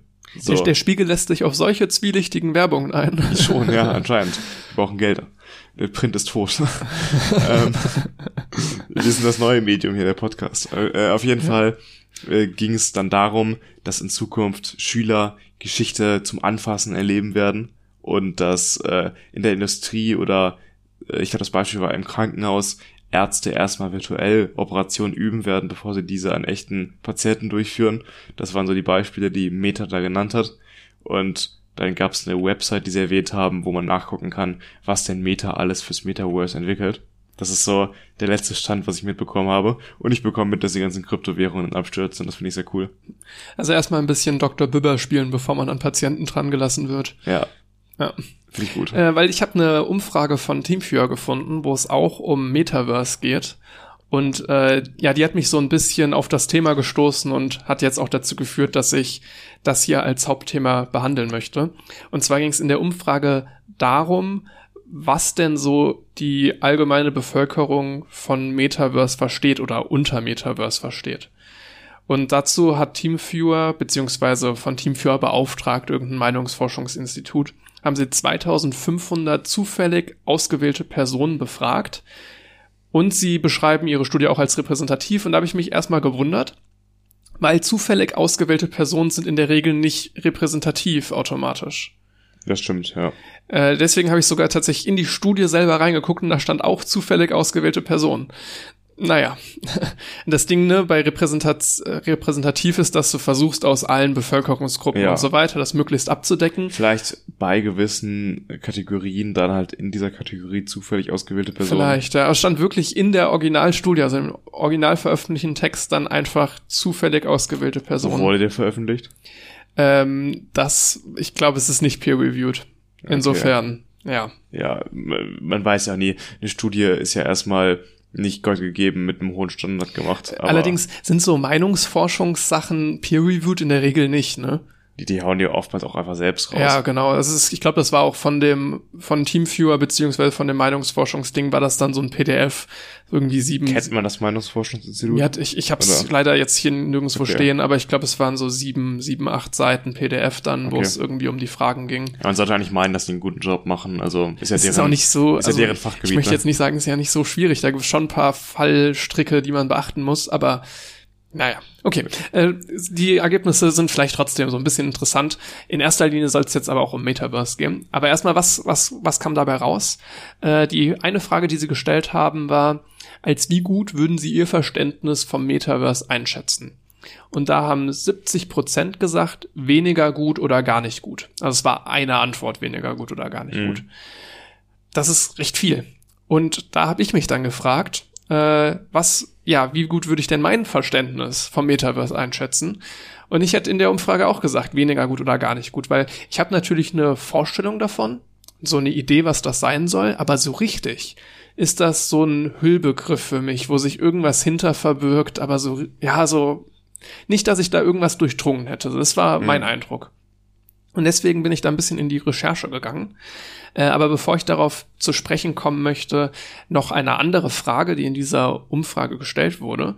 Und zwar, können Sie sich vorstellen, dass das Metaverse einen gleichen revolutionären Einfluss auf die Industrie haben wird wie Fließbänder und Roboter? Fließbänder ist ja schon hoch aufgehangen, ne? weil das ja. war ja wirklich die Revolution, wie man in großen Stückzahlen in Akkordarbeit große äh, Produktion aufziehen konnte. Und ich würde auch sagen, nachdem 70 Prozent von sich behaupten, wenig Ahnung vom Metaverse zu haben, sind die anderen Fragen, die sie gestellt haben, nicht mehr so sonderlich relevant. Wenn Leute schon gesagt ja. haben, ich habe keine Ahnung, und dann fragst du die, wie groß schätzen sie den Einfluss ein? Naja. Das ist wahrscheinlich echt. Ja. ähm, da sagen 21 Prozent, dass sie sagen, äh, ja, auf jeden Fall oder eher ja auf diese Frage. Also nur 21 Prozent. Nur 21 Prozent. Das heißt, die Leute wissen nicht genau, was es ist, trauen dem aber nicht so viel zu. Dann wurde auch noch nach den bedeutsamen Bereichen von Metaverse gefragt. Äh, also von Metaversen, wie auch immer. Es gibt nicht das Metaverse, sondern. Das ist ja die Zukunftsvision, dass es mal ja, das Metaverse das, geben Genau, das, das ist die Vision, aber da wurden sie noch nach den bedeutsamen Bereichen gefragt und da sagten 40 Prozent Gaming und Videospiele, 32, 33 Prozent Unterhaltung, 28% Industrie, 22% private Treffen, bla bla blub. Ja, also so ein bisschen das, was man erwartet. Ne? Gaming ist so der Bereich, wo ich jetzt auch am ehesten an, an so Metaverse denken würde. Aber warum war jetzt Gaming nicht bei Unterhaltung mit drinne in der Kategorie? Gaming ist einfach nicht unterhaltsam. Nee, Ja. Okay, gut. Ähm, ja, stellen wir uns also mal die Frage, was ist denn eigentlich ein Metaverse? Und was macht man, wenn man so eine Frage hat? Äh, man fragt Wikipedia. Und Wikipedia sagt, ein Metaverse, ein Metaversum oder ein Metaverse ist ein digitaler Raum, der durch das Zusammenwirken von virtueller, erweiterter und physischer Realität entsteht. Hauptaspekt ist dabei, die verschiedenen Handlungsräume des Internets zu einer Wirklichkeit zu vereinigen. Weiß man jetzt, was ein Metaverse ist? Naja. Ja, man kann sich das auf einer abstrakten Ebene schon vorstellen, aber das ist jetzt noch nicht zum Anfassen. Genau, es ist wieder so, so ein Hüllbegriff irgendwie, wo sich irgendwas hinter verstecken möchte, aber irgendwie auch nicht da ist, einfach weil es in der Form halt auch kein Metaverse gibt. Aber ja, schauen wir uns das, schauen wir uns das noch mal ein bisschen genauer an. Und zwar äh, der Begriff selber, so der Begriff Metaverse, der wurde geprägt durch Neil Stevenson, das ist ein Autor, und der hat das Science-Fiction-Buch Snow Crash geschrieben. Und da beschreibt er das Leben des Prota- Protagonisten und seines Avatars in einem Metaverse. Da kann man sich das schon so ein bisschen besser vorstellen. Ne? Der Typ hat ein ganz normales Leben und halt einen zugehörigen Avatar, der im Metaverse lebt. Das erinnert sehr stark an zum Beispiel Ready Player One von Ernst Klein. Äh, Klein habe ich auch in dem Podcast mal drüber gesprochen. Ich habe nie gelesen. äh, Buch habe ich auf Englisch gelesen. Ja, ist Ja. auch ein echt ganz gutes Buch. Äh, und da gibt's ja auch einen Film zu. Ich weiß nicht, ob du den gesehen hast. Der kam vor ein paar Jahren von Steven Spielberg raus, meine ich, ja, ne? ja. Habe ich nicht gesehen. Äh, Äh, ist ein okayer Film. Also Okay. ich fand ihn ganz schön, weil mir auch das Buch sehr gut gefallen hat. Und dann gucke ich auch immer direkt einen Film lieber und dann kann der Film auch schlechter sein. Insofern ist das jetzt keine ernstzunehmende, ja, keine ernstzunehmende Kritik an dem Film, ob der jetzt gut oder schlecht ist, aber ich habe ihn gern gesehen. Äh, und da passiert das auch in Ready Player One. Da leben die Leute ganz normal und dann ziehen die sich irgendwie zu 90 Prozent des tagsüber halt so eine Virtual Reality Brille auf und leben dann in der Oasis. Das ist dann so eine virtuelle Welt, wo du eigentlich alles machen kannst wie in der normalen Welt plus noch ganz viel mehr. Ja, das ist so ein bisschen die Idee dahinter. Witzigerweise, Mark Zuckerberg verteilte diese Romanvorlage, also Ready Player One, als Inspiration an seine Mitarbeiter. das sind hohe Ziele, würde ich sagen, ne? ja. Weil das ist ja schon sehr abgedrehtes Sci-Fi. Ready Player One, das spielt ja in der Zukunft, in der sehr viel möglich ist, wo wir noch nicht mal annähernd in der Nähe sind. Ja, also es ist sehr abgedreht. Ja. Und als Inspiration, naja. Ja. Ähm, das aktuell erfolgreichste Metaverse ist Second Life. Also es heißt Second Life. Das hat 70 Millionen registrierte Nutzer und war mir vorher kein Begriff. Nicht? Nee. Das gibt's doch auch schon seit Ewigkeit, oder nicht? Ja, das gibt es sehr, sehr lange. Ich habe es mir bestimmt irgendwo aufgeschrieben. Dachte ich. Äh, ich glaube so 2000 irgendwas. Also Anfang des 2000er Anfang sogar. 2000er. Ja. 2000 irgendwas war jetzt blöd, ne? Das hätte ja auch gestern sein können. Ja. nee, also noch einstelliger 2000er, ihr wisst, was ich meine. Mm, Null, Ähm, Nullerjahre. genau. Äh, irgendwo da ist das, ist das äh, entstanden und genau, hat jetzt 70 Millionen registrierte Nutzer. Und man kann da quasi alles machen, was man auch so normal machen kann. Second Life sagt es ja eigentlich. Ne? Man kann irgendwie handeln mit einer Ingame-Währung, die auch überführbar ist in echtes Geld. Es können sich Gruppen bilden mit integrierten Messenger. Und tatsächlich wurde es angeblich auch schon für Schulungen und virtuelle universitäre Vorlesungen genutzt. Es gibt auch ein Abo-Modell von Second Life, also es ist nicht komplett gratis. Du kannst es auch gratis nutzen, aber wenn du es nicht im Abo-Modell Abo-Modell nutzt, dann kannst du kein Land kaufen. Und Land kaufen ist da wohl so ein Ausgangspunkt, mit dem man dann noch mal deutlich mehr machen kann. Also du möchtest da eigentlich Land kaufen. Ja, man kann so die Welt um sich herum selbst gestalten, man hat wenig Restriktionen und man kann sich jetzt schon vorstellen, ne, was ist die Kritik an sowas? Man kann halt alles machen und das führt halt auch dazu, ne, dass man ja irgendwie Kriminalität ist da so ein Ding, was immer wieder kritisiert wird, Jugendschutz, Gefährdung der Nutzer durch Sucht. Das übliche, würde ich sagen. Ja, das kennt man ja auch von anderen Genres im Spielbereich, ne? Ja, der Jugendschutz ist da natürlich noch mal so ein ganz leicht anders zu bewertender Punkt. Weil so die Argumentation von Second Life ist, du kannst halt alles machen wie im echten Leben und im echten Leben hast du jetzt ja auch nur begrenzten Jugendschutz und sie wollen halt da den Jugendschutz nicht groß weiterfassen, als sie das im, als der im echten Leben gefasst ist. Auch wenn das natürlich eine sehr komische Anschauung ist. Ich kann mir das gar nicht vorstellen, wie das Spiel funktioniert. Ich habe noch nie Gameplay dazu gesehen.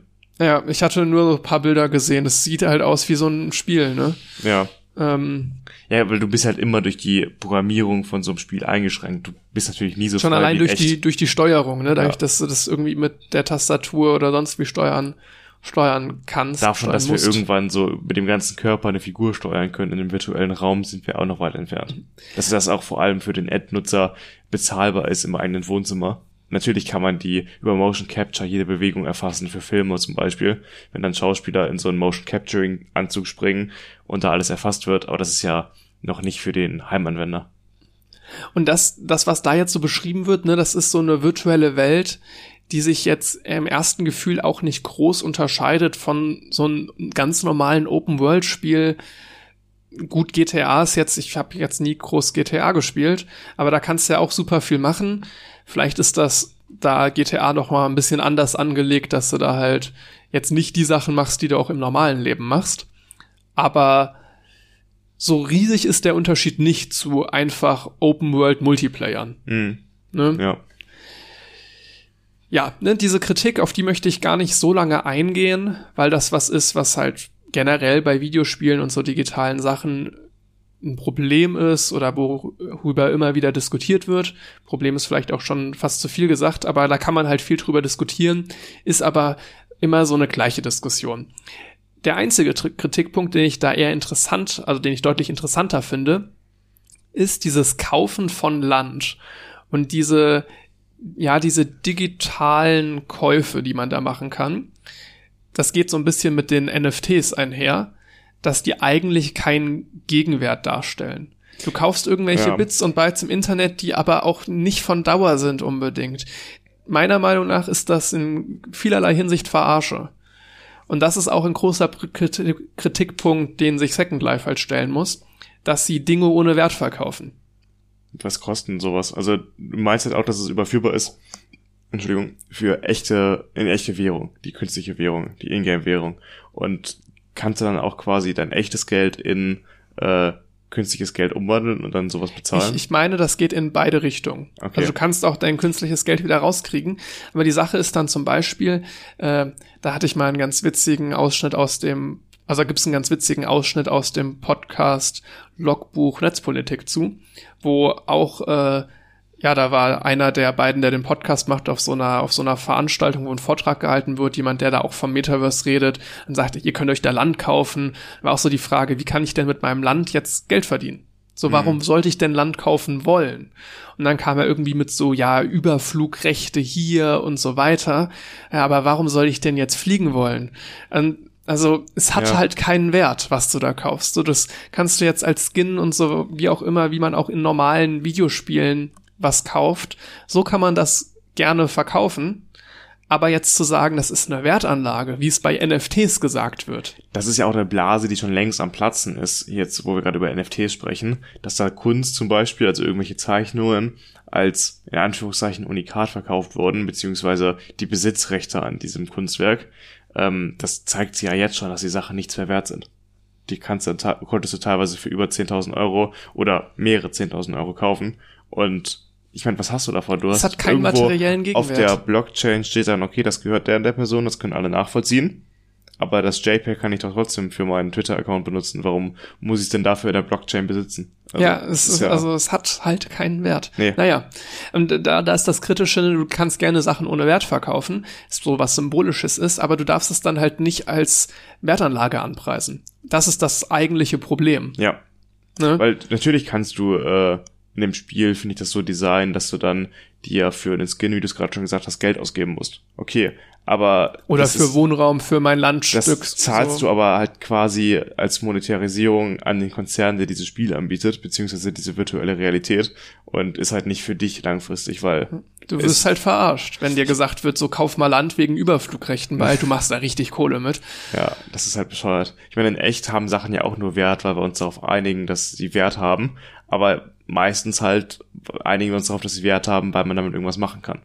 Immer. Also du kannst ja mit einem Werkzeug, was du kaufst, oder irgendeinem Gebäude, was du dir kaufst, immer etwas machen. Das ist ja, hat ja eine Funktion und das hat's ja online digital nie so wirklich. Ja, ja es ist alles sehr, sehr dubios, finde ich alles. Man kann so zusammenfassend sagen, aktuell die Metaversen, ich, ich bin wirklich überfordert mit der Mehrzahl, hm. die haben, diese haben alle mehr so einen Spielcharakter. Das ist alles meiner Meinung nach was, womit du Zeit totschlägst. Jetzt keinen wirklichen Mehrwert. Ja, zum Spielen halt, zur Unterhaltung, zu diesen Zwecken auf jeden ja. Fall. Ähm, und ich finde so einzelne Bereiche, die jetzt da auch erwähnt werden in dem Kontext, sind auch sehr sinnvoll. Zum Beispiel, dass man vielleicht Operationen übt, wie ich das gerade erwähnt hatte, virtuell erstmal. Aber dafür brauchst du ja kein Metaversum. Dafür brauchst du halt einfach nur einen Simulator. Da kommen wir auch schon zu einem ganz interessanten Punkt. Und zwar, wenn man tief genug gräbt, man muss gar nicht so tief graben, dann findet man sehr, sehr viele Leute, die sehr auf äh, Metaversen, Metaverse schwören. Und zwar auch in der Industrie. Und das finde ich interessant, noch mal ein bisschen genauer zu betrachten, weil wo kann uns denn jetzt ein Metaverse in der Industrie helfen? Und das erste, was dann auch so ein bisschen in die Simulationsrichtung geht, ist das Prinzip des digitalen Zwillings. Und das ist wirklich nicht neu. Und das hat auch erstmal nichts direkt mit dem Metaverse zu tun, aber das eignen die sich so ein bisschen an. Jetzt muss ich kurz erklären, was ist das Prinzip des digitalen Zwilling. Das heißt eigentlich nur, dass du zu ganz vielen Sachen, die du in der Realität hast, eine, ja, ein digitales Äquivalent besitzt. Zum Beispiel könnte man jetzt ähm, ja, ich hatte mal einen Professor, hatte mal ein Beispiel erzählt von irgendwie so der, der, die Stadt überlegt sich jetzt, dass sie quasi ein digitales Äquivalent zu ihren Müllabfuhrrouten macht und zu den, zu der Mülltonne selber. Und da kann man jetzt dann quasi durchsimulieren, wie man wie fahren könnte oder äh, ja, ein, quasi eine Simulationsumgebung erstellt. Das wäre der digitale Zwilling. Der bildet quasi das Verkehrsnetz möglichst perfekt ab also entspricht dem Originalen, ist also der Zwilling im Digitalen. Und da kann man jetzt Dinge ausprobieren, Veränderungen mal durchlaufen lassen. Also quasi eine Simulation. Eine Simulation mit ja. dem anderen Namen. Genau, mit ein bisschen fancy Namen. Mhm. Ähm, ja. Häufig kann man das dann noch so ein bisschen mehr verbinden. Zum Beispiel gab es auch mal die Idee, dass man jetzt irgendwie Sensorik in Mülltonnen verbaut und dann halt nur noch die Mülltonnen abholt, die auch wirklich voll sind. Ne? Okay, ne? Dann ja. hast du wieder so eine starke Verbindung zwischen dem digitalen Zwilling und der Müll und der Realität selber. Also die können manchmal auch in so einem so einem Verhältnis stehen, dass es doch über eine Simulation hinausgeht. Aber das ist erstmal so die Idee hinter digitalen Zwilling. Alles, was ich habe, mache ich mir im Digitalen nochmal zum Testen ja, das eignet sich Metaverse erstmal an. Das kann man ja auch im Metaverse machen, ist dann so die Idee. Also in irgendeinem Raum, irgend, irgendwo, wo man Sachen bauen kann, kann ich dann das ja nachbauen da und dann testen. Unterscheidet sich aber nicht, wie du sagst, von Simulation oder anderer Software. Dann, wenn man ein bisschen weiter guckt, wo Metaverse in der Industrie, was gibt's denn noch? Äh, da wird genannt digitaler Showroom. Das heißt, man gestaltet den Vertrieb interaktiver oder macht virtuelle Messen, wo dann die Leute ihre Stände online haben. Guckt dann einfach nach, ist meiner Meinung nach aber auch wieder nix, was so besonders ist. Dafür brauche ich kein Metaverse. Ich könnte einfach eine gute Struktur für virtuelle Messen erschaffen. Ja, beziehungsweise Zoom erweitert quasi, dass du genau. so eine Videokonferenz hast, die zusätzliche ähm, Optionen hat, wie du Sachen präsentieren kannst. Was wir hatten, was ich eigentlich sehr cool fand, wir haben ja angefangen zu studieren äh, im Wintersemester 2020, wo durch Corona eigentlich nicht möglich war, sich zu kennenzulernen, zu treffen. Und da hatten wir einen Abend in der ersten Woche, wo wir uns quasi in dem digitalen Raum getroffen haben. Jeder war so ein Kreis, so ein kleiner Avatar. Und damit konnte man über eine Fläche laufen. Und wenn man sich zusammengestellt hat, hat sich automatisch so ein Videokonferenzraum geöffnet, wie bei Zoom. Und darüber konnte man dann quatschen. Ähm, das war ganz cool, weil man so diese Dynamik hatte, dass man von Ort zu Ort gehen konnte und sich zu verschiedenen Leuten dazustellen konnte. Stimmt, habe ich gar nicht dran gedacht, aber es ist ein sehr, sehr gutes Beispiel eigentlich. Ja, das ja. ist einfach eine erweiterte Videokonferenzplattform. Das hat auf jeden Fall sehr viel Potenzial, das will ich gar nicht abstreiten. Ich fand das auch sehr cool damals. Aber muss man das jetzt in einem Metaverse einbetten? Ich weiß ja nicht. Ja, ne? Es, es geht ja jetzt noch weiter, was die, was die Industrie betrifft. Ne? Das sind dann alles auf so Seiten, die jetzt sagen, wir, wir treiben Metaverse für die Industrie voran. Das sind deren Argumente und die sagen dann zum Beispiel auch, im, im Metaverse mit einer Maschine interagieren zur Schulungs, zu, zu Schulungszwecken. Bisschen wie mit der Operation. Ja, und nein. ja, aber auch nein. Dieses Meme, ne? Von Valulis, ja. ja ähm, das, ähm, ja, das ist halt auch eigentlich wieder einfach eine Simulation. Ne? Da haben wir auch wieder Simulation Ende. Und das war's im Großen und Ganzen. Viel mehr habe ich da nicht gefunden. Noch so ein bisschen Produktwartung und technische Meetings, okay, aber da sehe ich jetzt Produktwartung, warum sollte ich mein Produkt im Metaverse warten? Das ist, klang für mich jetzt nicht so sinnvoll. Ähm und äh, technische Meetings wäre dann wieder für mich Zoom. Gut, ja. Ne, vielleicht kannst du dann, äh, dann habe ich, ja, aber ich stelle mir jetzt vor, so mein Avatar steht da neben dem CAD-Modell, also dem 3D-Modell von meinem Gerät.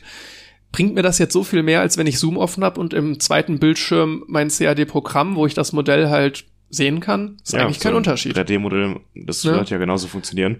Ich bleibe bei meinem Punkt, dass es einfach so viele Opt äh, äh, Programme gibt, Möglichkeiten gibt, äh, die in der Industrie helfen können, dass die halt für sich genommen super sinnvoll sind.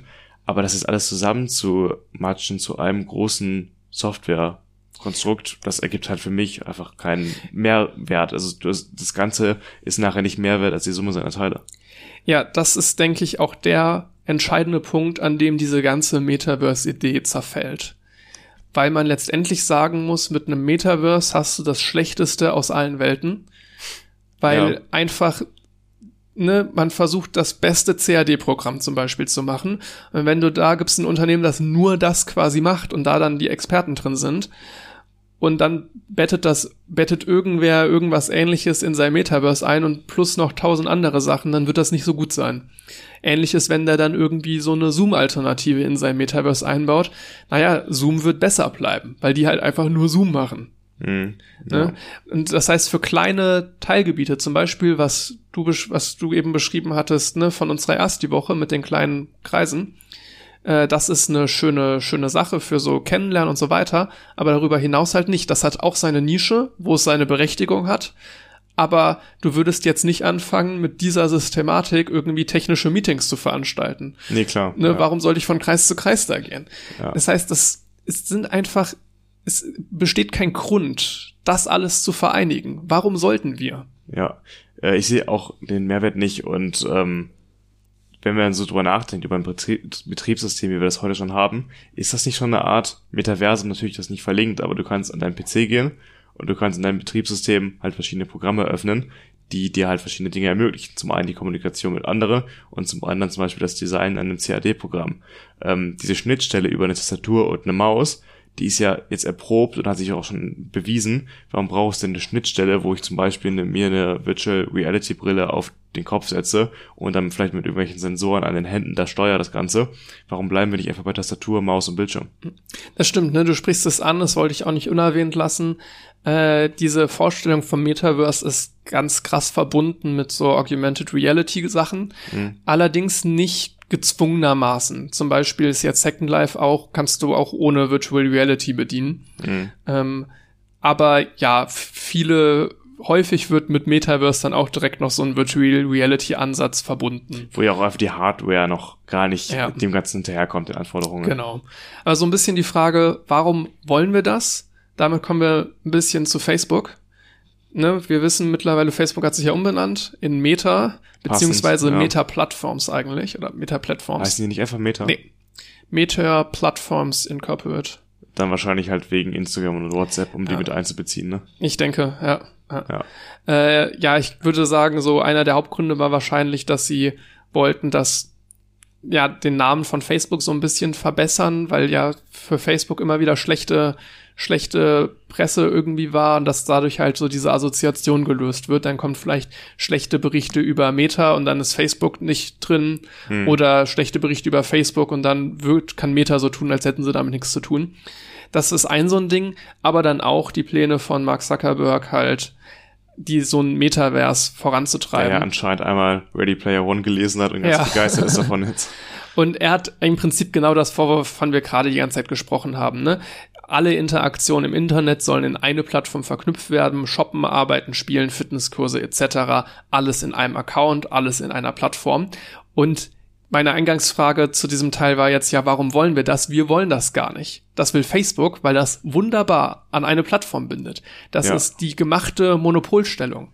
Das heißt für ein Unternehmen sehr reizvoll. Und Facebook agiert quasi als Staat. Du hast gerade die ganzen Dinge beschrieben, die man vielleicht tun können wird. Alle Dinge, die man vielleicht bei uns im Alltag auch tut.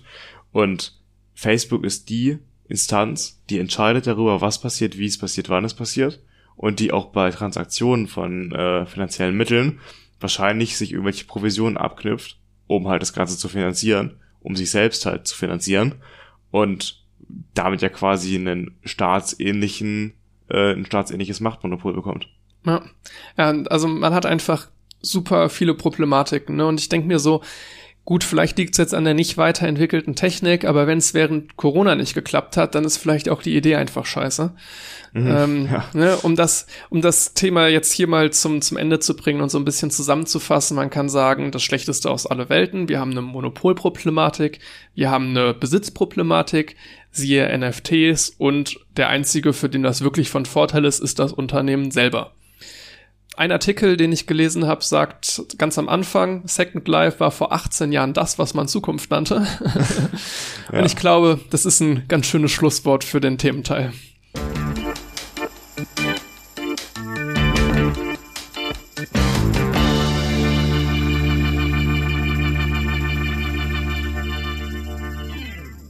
Mir ist bei der Vorbereitung für diese Folge eine sehr interessante Überschrift über den Weg gelaufen von netzpolitik.org. Da heißt ein Kommentar übertitelt Quietschbunte Handschellen.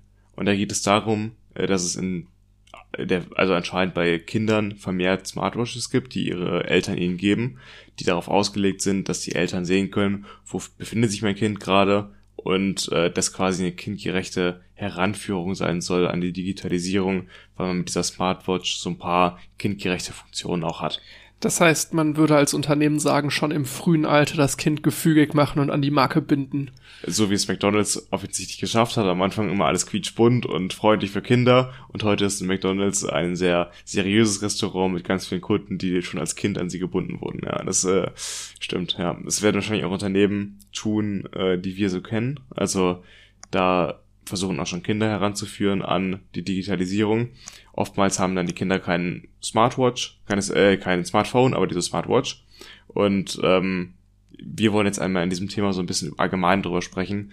Äh, was bedeutet es denn, wenn Kinder in der Digitalisierung, ähm, wie finden sich Kinder in der Digitalisierung zurecht und was für einen Einfluss haben da Eltern, also was für Möglichkeiten haben Eltern, ihre Kinder vielleicht zu kontrollieren, auch mit solchen Geräten und was für Möglichkeiten äh, bietet das aber auch, vielleicht eine bessere Erziehung zu äh, ermöglichen. Jetzt muss man dazu sagen, sind wir beides natürlich noch keine Väter, dafür sind wir ein bisschen zu jung, habe ich auch in den nächsten Jahren erstmal nicht vor. Aber man kann das ja trotzdem mal aus einer technischen Perspektive betrachten, weil wir hier in dem Podcast ja auch öfter darüber reden, was wir kritikwürdig finden, was Staaten machen an Überwachung. Und dann kann man ja auch mal in den Kontrast setzen, okay, was darf ein Staat vielleicht nicht an Überwachung, was dürfen aber die Eltern? Aber was dürfen die Eltern auch nicht? Und wo wir ja durchaus Erfahrung haben, ist in dem Sinne, wir wurden auch erzogen. Ja, wir waren mal klein. ja, ja. Und äh, wir sind das ja ist der Erfahrungsschatz, auf den wir zurückgreifen können. Wir sind ja in einer sehr interessanten Zeit aufgewachsen, in der es zwar schon Handys gab und die Kommunikation, aber als wir jünger waren, gab es ja noch keine Smartphones. Wann hattest du dein erstes Handy und wann hattest du dein erstes Smartphone? Mein erstes Handy hatte ich, glaube ich, zehn oder elf Jahren beim Übergang in die weiterführende Schule. Äh, und dann meine ich so zwei bis drei Jahre später das erste Smartphone, also so mit zwölf oder dreizehn Jahren. Wie war das, das ist äh, fast genauso wie bei mir, ja. Ich hatte, das weiß ich noch ganz genau, dass ich zum Wechsel in die weiterführende Schule das erste Handy bekommen hatte. Das war irgend so ein Samsung, auch noch kein Smartphone. Ja. Und dann, ja, ich glaube auch zwei, drei, also da weiß ich es nicht mehr ganz genau, aber ich schätze so zwei Jahre später dann, vielleicht auch anderthalb Jahre später das erste Smartphone. Was ich damit meinte, dass es eine sehr interessante Zeit war. Das erste Smartphone kam ja 2007 von Apple auf den Markt und davor waren aber normale Handys schon sehr etabliert gewesen. Und wir sind so in der Zeit aufgewachsen, wo wir als Kinder waren Smartphones noch nicht wirklich verbreitet, wo wir in der Grundschule waren. Das war ja noch kein großes Thema bis 2010. Und danach nahm das ja sehr schnell an Fahrt auf und wir sind ja quasi mit den Smartphones aufgewachsen in unserer Jugendzeit. Ich erinnere mich noch an ein Mädchen, was äh, Bewunderung von vielen Seiten bekommen hat, weil sie in der dritten Klasse ein iPhone hatte. Äh, das war dann irgendwann 2009 oder so. Ja, müsste um den Schon Dreh gewesen früh, sein. auf jeden Sehr Fall. früh, ja. Da waren die Eltern äh, ihrer Zeit voraus, weil heute Ganz, haben ja ganz vorne dabei. Ja. heute haben Kinder ja öfter auch schon Smartphones. Hm. Davon kann man jetzt halten, was man will. Also ist halt immer die Frage, wofür nutzt man es, ne? Würde ich sagen, weil es gibt viele Möglichkeiten, auch sicherlich für die Schule zum Lernen, aber ob jetzt ein Kind im Grundschulalter damit so umgehen kann, wahrscheinlich eher nicht. Ja, ne, also wie führt man daran, wie kontrolliert man, das ist alles Fragen, wo ich jetzt auch per se nicht die Antwort drauf hätte, wie man damit jetzt optimalerweise umgeht. Wir können ja erstmal auf die Verlinkung eingehen zwischen Eltern und ihren Kindern, was jetzt zum Beispiel über so eine Smartwatch möglich ist. Ähm, was sagst du denn dazu, dass Eltern ihre Kinder mit so einer Smartwatch pingen können, also orten können? Mm, Ja, hängt, hängt ganz vom Alter ab, würde ich sagen. Also so grundsätzlich gruselig. Ich, ich finde es schon, also wenn jetzt irgendwie die Möglichkeit besteht, dass ein Unternehmen ihre, äh, die Nutzer ausspioniert und guckt, wo die sich mal aufhalten, dann gibt es einen großen Aufschrei. Und jetzt ist halt die Frage, okay, Kinder haben genauso Rechte wie wir an, also wie erwachsene Menschen. Warum sollten Kinder weniger Rechte haben? Äh, wie stark darf in der Erziehung, also im Sinne der Sicherheit von Kindern, darin eingeschnitten werden?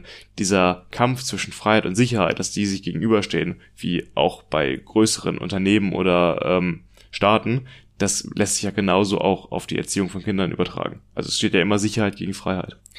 Ja, es, es ist natürlich eine sehr schwierige Frage. Ne? Jetzt mal außen vor gelassen, ob man diese Daten dem Anbieter der Smartwatch oder womit auch immer du dann getrackt wirst, äh, ob du dem diese Daten geben möchtest. Das mal komplett außen vor gelassen, sondern jetzt wirklich nur die Eltern-Kind-Perspektive.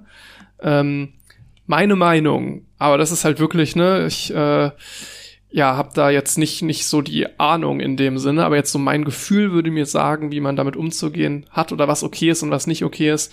In sehr jungen Jahren sehe ich ein deutlich geringeres Problem als in so Teenagerjahren. Weil in den sehr jungen Jahren, was möchte, also wo würde ein Grundschulkind denn abhauen, wo du sagst, so das ist auch okay, so das ist eine normale Entwicklung, so das gehört mit dazu, ähm, dass man sich dagegen Eltern wehrt und so weiter.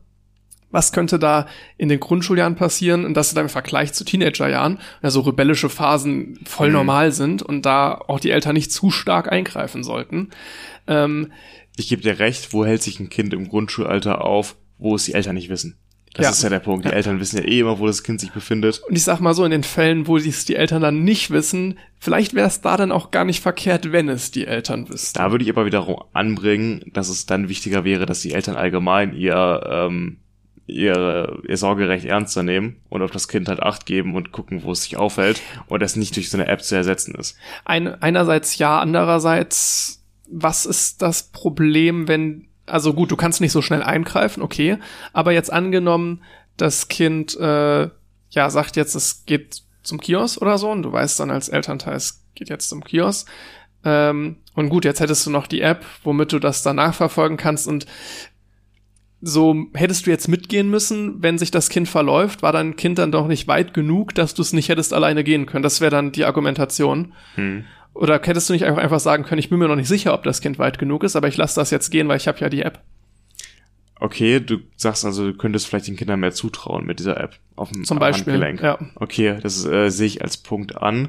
Gleichzeitig sollten aber Eltern ja sich so gut mit ihrem Kind auseinandersetzen, dass sie ein Gefühl dafür haben, was sie ihm zutrauen können. Und das ist ja in den letzten Jahren, also in den letzten Jahrzehnten ja auch gut gegangen. Warum sollte das das äh, so ja, aber das ist machen? kein val valides Argument. Das ist in den letzten Jahrzehnten ja gut gegangen. Damit kannst du dich ja gegen alles Neue stellen. Ja, okay, dann den Punkt kann ich sogar akzeptieren, dass du deinem, deinem Kind vielleicht mal mehr zutrauen kannst, weil du im Zweifel so ein Backup hast, jetzt in dem, nur in dem Bereich verlaufen. Das wäre jetzt so ein valides Argument, wo ich sagen würde, okay, wenn es sich dann verläuft, dann kann ich es einsammeln wieder, wenn es irgendwo rumirrt. Aber meistens sollte man ja mit so einem Kind vielleicht dann den Weg üben, den es da geht. Und das sollte Ja. nicht passieren. Andersherum, wenn jetzt was anderes passieren sollte, was glaube ich dann auch für viele Eltern so ein Argument ist, Das, sollte woran auch man- die Eltern eher denken, ne? genau, so wie man auch gut verkaufen kann, nämlich mit Angst. ja. Eben, was passiert ist denn, wenn mit dem Kind was passiert, wenn das irgendwie entführt wird? Und da würde ich halt sagen, welcher Kriminelle nimmt denn nicht als erstes die Smartwatch von dem Handgelenk des Kindes?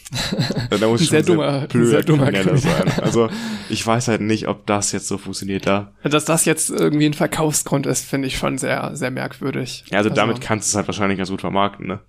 Vielleicht nicht ja, so aber offensiv, auch nur an dumme aber, Eltern dann wahrscheinlich, ne? Ja, was heißt dumm? Also Es ist aber die Angst um den eigenen Nachwuchs ist wahrscheinlich sehr nachvollziehbar. Ja, aber der ne? Gedankengang, dass jetzt jeglicher Entführer als erstes die Smartwatch abnimmt, die könnte ja auch den Eltern Das über den Weg laufen, ne? Ja, ja, das ist, äh, sollte den meisten auffallen. Aber ich glaube, in dem Bereich handeln Leute eher mal irrational Das stimmt. und geben lieber ja, mehr Geld gerade, aus, gerade als sie müssten. wenn es, wenn es die Kinder betrifft, das stimmt Ja. schon. Nee, okay, in dem Alter sind wir uns dann einig, dass sowas vielleicht helfen kann, wenn es darum geht, ein bisschen mehr Verantwortung den Kindern zu übertragen. Äh, aber dann, wenn es vor allem in ein Alter in der weiterführenden Schule geht, und das würde ich auch schon so ab 10 oder 11 Jahren definieren, Ja. ergibt das, Ja. Hat das so viele Nachteile. Stell dir mal vor, du wirst in deinen Jugendjahren so engmaschig kontrolliert worden. Das ist halt wirklich gruselig, weil gerade da braucht man ja auch diese Momente, wo die Eltern nicht wissen unbedingt, was man gerade macht. Ja, und das beginnt wirklich früher, als man denkt. Ne? Mit 10 und 11, da hat man jetzt nicht groß Scheiße gebaut. Zumindest die meisten nicht. Aber dass man da jetzt irgendwie vielleicht doch mal woanders war, als man den Eltern gesagt hat, sich doch irgendwie mit Freunden getroffen hat, die die Eltern als schlechten Einfluss verbucht hatten oder sonst wie, ähm, hängt auch immer dann super stark von den Eltern ab. Ne? Das, das kann man sich ja schon, schon vorstellen.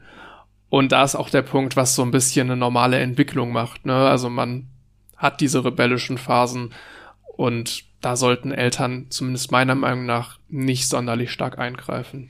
Kennst du die Folge von Black Mirror namens Archangel? Ja, Da, äh, die ist ganz interessant. Ich habe die jetzt schon länger nicht gesehen. Generell die Serie Black Mirror sehr zu empfehlen. Da wird in jeder Folge, die sind alle unabhängig voneinander, auch wenn die übergreifende Themen haben, wird äh, ein Science-Fiction-Szenario aufgemacht, die oftmals dystopisch sind, wo es darum geht, was der technische Fortschritt alles bewirken kann oder für Konsequenzen haben kann. Also eine sehr gute Serie, falls man die noch nicht gesehen hat. Und in dieser Folge geht es darum, wenn ich das richtig im Kopf habe, dass dem Kind quasi so ein Chip implan äh, implantiert wird, wodurch die Mutter sehen kann, was das Kind sieht. Also wirklich dann auch das hat Sichtfeld. so, ein- so ein riesiges überwachen kann. Tablet irgendwie, Ja. ne? Und da kann's, kann man dann alles sehen und Herzschlag und so weiter. Und dann weißt du direkt, wenn sie den Jungen anguckt, dann schlägt das Herz schneller, also kann sich auch schon denken, was da gleich abgeht. Ähm, ne? So dystopisch halt sehr weit, weit getrieben. Und das funktioniert, glaube ich, in dieser Serie, die, äh, in dieser Folge, das kann man ja so ein bisschen mal vorwegnehmen, ähm, funktioniert das am Anfang, als dieses Mädchen noch sehr jung ist, auch gut, die Tochter, die, äh, es geht dann auch einfach nur ihren Schulweg und dann bringen die noch eine kleine andere Dimension rein, die jetzt nichts mit unserem Beispiel zu tun hat oder mit dem, worüber wir jetzt gerade reden, ähm, dass zum Beispiel so sensible Inhalte ausgeblendet werden, wie zum Beispiel Gewalt, dass das Mädchen das dann nicht sehen kann. Also wirklich Sie läuft dann, glaube ich, zum Beispiel an so einem, einem ziemlich brutal aussehenden Hund vorbei, der sie irgendwie anbellt. Ja. Und sie sieht das einfach verpixelt, verschwommen. Genau. So dass sie halt keine Angst bekommen muss. Und gut, das, was das für Konsequenzen hat, kann man sich vorstellen. Nur halt äh, dieses Kontrollieren, dass sie ihren Schulweg findet und so, das funktioniert in den jungen Jahren ganz gut. Geht dann aber natürlich komplett schief im Laufe der Handlung dieser Folge, wenn sie halt älter wird. Und ich glaube, auch wenn das natürlich jetzt hier viel weiter gedacht ist in dieser Folge, kann man das so auch über, auf Überwachung von Kindern im digitalen Raum beziehen, dass sowas halt nur funktioniert, wenn die Kinder noch jünger sind, gerade beim Ranführen, aber dass das halt diese Überwachung schnell abgebaut werden muss über das Alter. Jetzt sind wir ja auch nicht nur im echten Leben bei Überwachung, sondern auch im digitalen Raum, wenn du zum Beispiel ähm, irgendwas im Internet machst, irgendwelche YouTube-Videos guckst. Natürlich haben Eltern so eine gewisse Verantwortung darauf zu achten, was ihre Kinder schauen, aber zu viel Überwachung hier greift ja auch wieder wahnsinnig in die Persönlichkeitsrechte ein. Wie war das bei dir? Äh, Überwachung jetzt im, in, im Internet bei mir. Genau, was du dir angeschaut hast für Inhalte und was du gemacht hast. Oh, ich muss, ich muss echt drüber nachdenken. Ich kann mich nicht dran erinnern, dass das so riesig Thema bei uns war. Also, es, es gab schon mal, ja, nee, so richtig kann mich nicht, nicht dran erinnern, Hm. dass jetzt da super viel Aufklärungsarbeit äh, geleistet worden wäre. Aber Ja, allerdings hatte ich jetzt auch nicht so das, das Problem. Ich überlege auch gerade, wann ich jetzt meinen eigenen Computer das erste Mal so richtig hatte. Aber ja, es war ja, so mit deinem Handy wahrscheinlich, oder beim, nicht? ja, mit meinem Handy als erstes, ne? Aber es war dann mehr so ein fließender Übergang, wo halt auch meine Eltern erst daran geführt wurden. Hm. So ein Stück weit. Also ich, ich, ich kann es echt nicht ganz beantworten, weil ich möchte meinen Eltern auch nicht Unrecht tun, weil ich kann mich jetzt erstmal nichts daran erinnern, aber das mag nichts heißen. Ja, also bei mir kam das Thema auch, würde ich sagen, recht kurz, kann man so sagen. Ich habe äh, relativ viele Freiheiten bekommen. Ich wurde nie irgendwie großartig eingeschränkt, während ich bei Freunden mitbekommen habe aus meinem Umfeld, dass da die Eltern sehr, sehr strikt auch mit Netzsperren von irgendwelchen Webseiten über den äh, Router da agiert haben. Und das schon ein starker Eingriff in der Bewegungsfreiheit im Internet war. Das, das war bei mir auf jeden Fall auch nicht so. Also sowas hatte ich nicht. Sonst würde ich mich auch dran erinnern. Ja. Ne? Insofern war es auf jeden Fall sehr locker. Ich kann mich doch, wo ich mich noch dran erinnern kann, war, ich war manchmal bei einem Freund, der dann immer bei mir auf dem Handy so ein Spiel gespielt hat. Das war ein Rennspiel, also jetzt nichts Besonderes. Aber das war mal so das Ding für ihn, weil er von seinen Eltern eine ganz krass limitierte Handyzeit bekommen hat. Mhm. Also wirklich so zehn Minuten, Viertelstunde oder sonst was am Tag. Sehr junge Jahre, muss man sagen. Ne? Mehr dann so äh, sechste Klasse oder sonst wie. Ähm, und da, ja, hat er dann halt immer da das Spiel gespielt, war dann so das Ding, weil er das sonst eigentlich nie mal länger machen kann. Äh, da waren meine Eltern nicht so. Das lag aber auch daran, ich glaube schon, dass sie gerade auf jetzt so Computerzeiten, da hätten sie drauf geachtet. Das habe ich so am Rande mitgekriegt durch meinen Bruder, auch wenn der auch nie so ein richtiges Problem hatte. Aber das ähm, ja, das wurde, wie gesagt, bei mir nicht so ein Problem, weil ich nicht diese sehr langen Computerzeiten hatte, beziehungsweise wenn ich die hatte, dann war das eher so, dass ich Dinge am Computer gemacht habe, die meine Eltern eher supporten wollten. Zum Beispiel Webdesign-Sachen, ja, mit denen ich mich dann ja. halt schon recht früh beschäftigt habe oder so Videoverarbeitung habe ich auch gerne und viel gemacht. Und ich war halt nie so der Gamer. Deswegen war jetzt auch so die Zeitbeschränkung. Ich kann mich schon noch an so Sprüche erinnern, wie geh mal jetzt mehr raus und sei jetzt nicht so viel vom Computer, aber jetzt nicht so krass durchgesetzt. Nicht so mit, du hast noch eine Stunde und dann musst du weg. So, das war mehr so eine unverbindliche Empfehlung. Ich erinnere mich daran, auch ein Kumpel, den ich in jungen Jahren hatte, da war es wirklich eingebaut im, also ich weiß nicht, was für eine Software da genutzt wurde, dass der PC wirklich nach einer Stunde einfach ausgegangen ist. Ja. Also er konnte den wirklich eine Stunde nutzen und dann war zack, sofort von jetzt auf gleich weg. Das, das war sehr witzig. Mein Bruder hatte da auch einen Freund. Und mein Bruder ist auch sehr technikversiert äh, und ja, kannte sich damit ganz gut aus. Die hatten das auch und er hatte dem dann einen USB-Stick bereitgestellt, wo ein Betriebssystem drauf lief, was diesen, dieses Timeout nicht hat. Sehr praktisch, ja. Das heißt, er konnte dann immer über den USB-Stick booten und hatte dann die Limitierung seiner Eltern umgangen. Ich meine, darin sind halt Kinder auch immer gut, das zu umgehen, weißt du? Ja. Deswegen. Ja. Aber dann haben sie wenigstens was dabei gelernt. Ja, siehst du. Gut, er nicht, wenn das mein Bruder für ihn gemacht hat, aber. Oder man sucht sich halt Hilfe, ne, klar. Ja. Ja, ich glaube, da kann man abschließend zu diesem Thema sagen, dass meine persönliche Meinung ist halt, Leuten eher zu vertrauen. Ich habe auch selbst die Erfahrung gemacht, dass das bei mir immer gut funktioniert hat, wenn man auch mal vielleicht äh, irgendwie sich nicht so gut verhalten hat, jetzt nicht unbedingt aufs Internet bezogen, sondern allgemein als Kind, mit den Kindern zu reden und nicht einfach sofort mit der Pauke drauf zu hauen und irgendwas zu verbieten oder äh, einzuschrecken. Ich glaube, wenn man mit Kindern redet, kann man da auch viel erreichen. Und das muss nicht immer nur über Kontrolle und über Einschränkungen funktionieren. Es ist halt schon immer eine Gratwanderung, würde ich sagen. Es ist ein sehr schwieriges Thema, weil irgendwie solltest du es ja schon mitkriegen als Eltern. Aber wie kriegst du es jetzt mit, ohne zu sehr einzugreifen? Du musst auch nicht alles mitkriegen, aber halt, hm. ja, ne, du solltest schon irgendwie halt das, dir dem, dem Thema bewusst sein und vielleicht eine gewisse Sensibilität auch dafür entwickeln, so ist irgendwie ein komisches Verhalten da oder es ist super lange, wo einfach das Kind irgendwie am Computer sitzt. So, dann kann man drüber nachdenken, vielleicht mal irgendwie in den Browserverlauf reinzugucken oder so. Das würde ich schon sagen, dass das in Ordnung ist. Es ist halt aber super wichtig, dass Kinder auch mit der Verantwortung, die sie haben im Internet, vertraut gemacht werden. Dass du, als wenn du halt da unterwegs bist, dass du das äh, auch eigenverantwortlich hinbekommst. Ja. Und halt viel erklären am Anfang, viel gemeinsam machen. Ich glaube, das sind einfach so hm. ganz gute Wege. Aber ja. ja, es ist natürlich super schwierig, aus so einer Position ja. zu sagen. Also ich will das jetzt nicht verurteilen, wenn Eltern ihre Kinder mit der Smartwatch zum Beispiel orten. Vor allem nicht in jüngeren Jahren, in älteren auf jeden Fall, da würde ich es verurteilen. Nur ich sehe den Nutzen da nicht. Und ich glaube, das sollte man sich bewusst machen, dass es auch hier wieder einfach ein Produkt ist, was verkauft, also was die Firmen verkaufen wollen aber Nutzen sehe ich da ehrlich gesagt nicht. Ja, und dieses Verkaufen durch Angst, ja. das ist halt sehr fragwürdig. Das, ne? Also moralisch vom Unternehmensseite. Das muss man her. sich dann halt bewusst machen, dass man da in die Richtung getrieben wird, obwohl wir seit Jahren sinkende Kriminalitätsraten in Deutschland haben. Also ja, da muss man sich das vielleicht mal vor Augen führen und in dem Punkt sehe ich dann die Digitalisierung eher als nicht unbedingt nötig an in dem Bereich.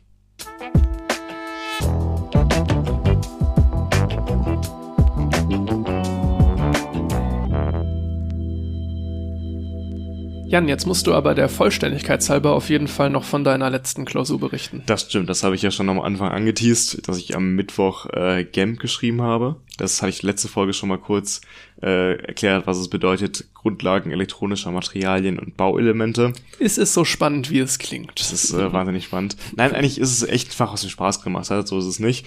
Da konnte ich auch zum ersten Mal so ein bisschen Wissen aus meinem Chemie-LK, was ich damals im Abi erworben habe, nutzen, weil doch ein paar Dinge mir schon bekannt vorkamen. Es ist halt ein Fach, aus wo verschiedene Disziplinen zusammenkommen und man auch zum ersten Mal im Studium sich so ein bisschen mehr äh, mit der Physik der Dinge beschäftigt, die man dann auch zum Beispiel in Schaltungen verbaut. Wir haben in Schaltungstechnik schon gelernt, wie man, ähm, also du hast jetzt Schaltungstechnik 1 jetzt nicht so aktiv belegt, aber äh, wie man Schaltungen aufbaut, zum Beispiel aus MOSFETs, MOS äh, Transistoren. Das steht wiederum, ist auch eine ganz schönes, äh, eine ganz schöne Abkürzung, Metal Oxide Semiconductor Field Effect Transistor. Das habe ich mittlerweile auch sehr gut drinne. Ja, wenn man dann GAMP belegt hat, weiß man das als recht, weil da geht's dann darum, wie das denn physikalisch überhaupt funktioniert, dieser Art von Transistor und nicht nur, wie denn die äußere Beschaltung aussieht und was man damit aufbauen kann. Ähm, das fand ich schon ganz interessant, sich das mal auf so einer physikalisch-chemischen Ebene anzuschauen.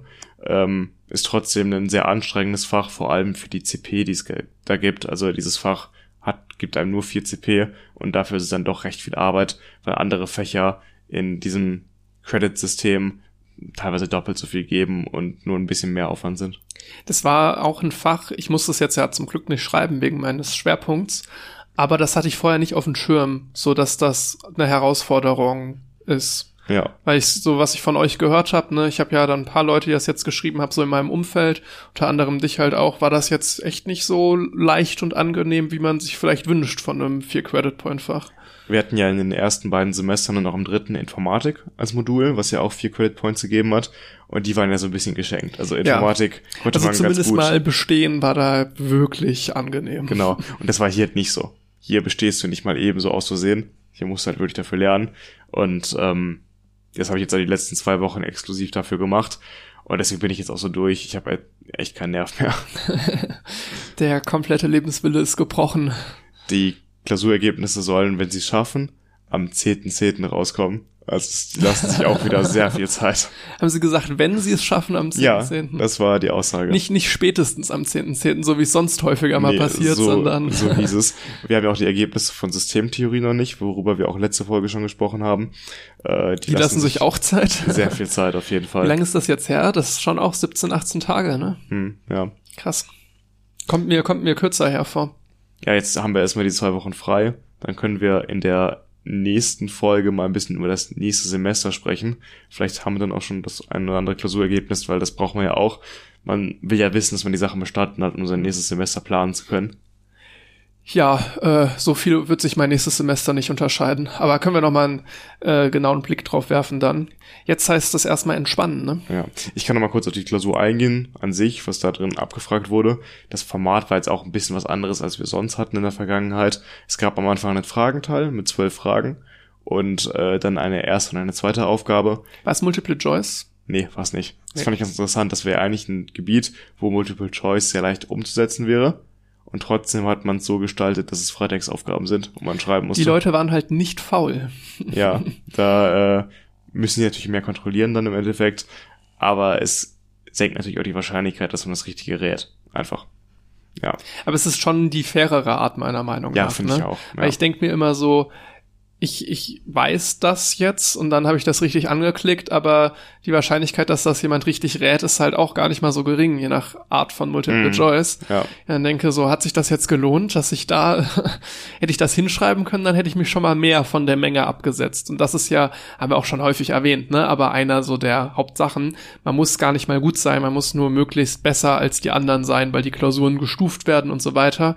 Hast du eigentlich eher eine Art Konkurrenzkampf, nicht, dass der gelebt wird, also nicht, dass man ja. jetzt wirklich in Konkurrenzkampf stünde, aber letztendlich ist es ein Konkurrenzkampf, weil du musst eigentlich nur besser sein als die Mehrheit. Das stimmt, das reicht dann auf jeden Fall zum Bestehen. Ähm, dann in der ersten Aufgabe, in der ersten richtigen Aufgabe von der Klausur, da habe ich relativ früh schon mit angefangen, weil für den Fragenteil braucht man nicht so lange. Entweder man weiß es halt oder man weiß es nicht. Da bringt es nicht sehr lange darüber nachzudenken. Ähm, jedenfalls kam dann so ein bisschen ins, äh, hat mit reingespielt, dass es relativ spät schon war. Wir haben ja Systemtheorie auch schon um 18 Uhr geschrieben und die Klausur war jetzt um 17 Uhr. Und ich muss halt ehrlich sagen, dass ich zu dieser Zeit nicht mehr ganz so schnell im Kopf bin. Und das braucht man ja für diese Klausuren, wo es ja auch um Zeitdruck geht und man äh, Aufgaben möglichst schnell und natürlich auch korrekt rechnen möchte. Auch in GAMP hantiert man mit teilweise sehr langen Brüchen. Und auch einfach so Konzentrationsfehler, die einem in dem Moment gar nicht auffallen. Das hatte ich ganz krass bei ET1 damals. So also ist jetzt auch schon über zwei anderthalb Jahre, Jahre ja. anderthalb Jahre, ja. Das ist auf jeden Fall schon lange her. Und äh, die war auch super spät abends mit noch ganz langen Wartezeiten vorher. Da hatten wir uns ja ausgiebig drüber aufgeregt. Ähm, aber die haben quasi alles dafür getan, dass die Konzentration möglichst gering ist. Ja. Und ich weiß noch, ich bin aus der Klausur gegangen und hatte jetzt auch kein gutes Gefühl. Aber als ich in der Einsicht davon war, ich habe so dumme Fehler gemacht, die mir in dem Moment alle nicht aufgefallen sind, mhm. logischerweise. So richtig kleine Zahlendreher überall. Jetzt so, auch in der du Klausur. weißt gar nicht eigentlich, wie schlecht du performt hast, wenn solche Klausuren so spät abends sind. Jetzt in der Klausur am Mittwoch war es auch so, dann habe ich zum Beispiel einmal 10 hoch minus 16 geschrieben, wo ich eigentlich 10 hoch 16 im Taschenrechner stehen hatte. Ich habe es einfach falsch abgeschrieben, die Zahl aus meinem Taschenrechner. Was halt, ja, darf halt nicht passieren, aber die Wahrscheinlichkeit ist für in so einer Klausur so spät abends. Und ja, das ist so ein bisschen, was mich dann jetzt auch stört. Ich habe das Gefühl, nicht alles rausgeholt zu haben am Mittwoch und das habe ich ja für zwei Wochen gelernt. Und sollte das jetzt nicht reichen, ärgert mich das ein bisschen, weil es dann wieder mal dazu kam, dass ich eigentlich mich ganz gut in dem Thema gefühlt habe, nicht ideal vorbereitet, aber gut genug, um das zu bestehen. Ich habe das Gefühl, ich habe es verdient, das zu bestehen, so wie ich mich jetzt darin auskenne. Und dann lief es halt diese anderthalb Stunden wieder nicht perfekt. Und dann bestehst du es vielleicht nicht, weil du nicht auf den Punkt genau die Performance geliefert hast aus den letzten Wochen. Und das wäre dann wieder so ein Fall, wo das einfach ärgerlich wäre. Mal abwarten, ich will jetzt nicht zu früh irgendwas sagen, kann auch gut gereicht haben. Das, ich habe auf jeden Fall genug bearbeitet, damit es hätte, also damit es reichen könnte. Aber wenn dann die Flüchtigkeitsfehler dazu führen, dass ich knapp nicht bestehe, wäre es halt wieder sehr ärgerlich. Das ist ein ganz, ganz, ganz interessanter Punkt, ne, mit dem, äh, ich hätte es verdient zu bestehen. Das ist auch was, was ich mir eigentlich fast nach jeder Klausur schon auch denke. Und wo ich auch sage, ich belüge ja mich da jetzt nicht manchmal, selber. Manchmal kann es halt echt sein, dass man sagt, okay, ich habe nicht genug gelernt, das hatte ich in der Vergangenheit auch schon wenn ich das jetzt nicht bestehe, vielleicht bestehe ich schon, dann habe ich einfach Glück gehabt. Und wenn ich es nicht bestehe, dann muss ich mal ehrlich sagen, habe ich nicht genug gemacht. Und das war jetzt halt nicht so. Das hatte ich tatsächlich noch nicht. Ich hatte schon immer nach, also am Ende meiner Vorbereitung dann gedacht, so ich bin jetzt eigentlich ziemlich gut vorbereitet. So, jetzt hätte ich es verdient zu bestehen. Ich hatte natürlich dann schon auch, dass ich mir nach einer Klausur dachte, boah, da war ich, habe ich nicht gut performt. Ja. Ne? Das auf jeden Fall, wo ich dann sagen könnte, das kann dann auch dazu führen, dass ich nicht bestehe. Aber das, so ich hätte es verdient zu bestehen, mache ich dann immer an der Lernphase fest. Um da würde ich tatsächlich behaupten, ohne mich jetzt selbst zu belügen, dass das eigentlich immer der Fall war. Auch wenn ich mich natürlich auch häufiger schon mal von Klausuren dann halt abgemeldet habe, wo ich dann gesagt hätte, hätte ich die geschrieben, hätte ich sie auch nicht verdient zu bestehen. Ne, das ja. ist dann der Way out, damit man das dann irgendwann so sagen kann. Gut, ich habe mich in der Vergangenheit nicht immer abgemeldet, weil wir halt bis zum letzten Semester eine Freiversuchsregelung hatten und ich es dann teilweise einfach mal probiert habe und das dann nicht immer vielleicht die beste Option war, gebe ich ja zu.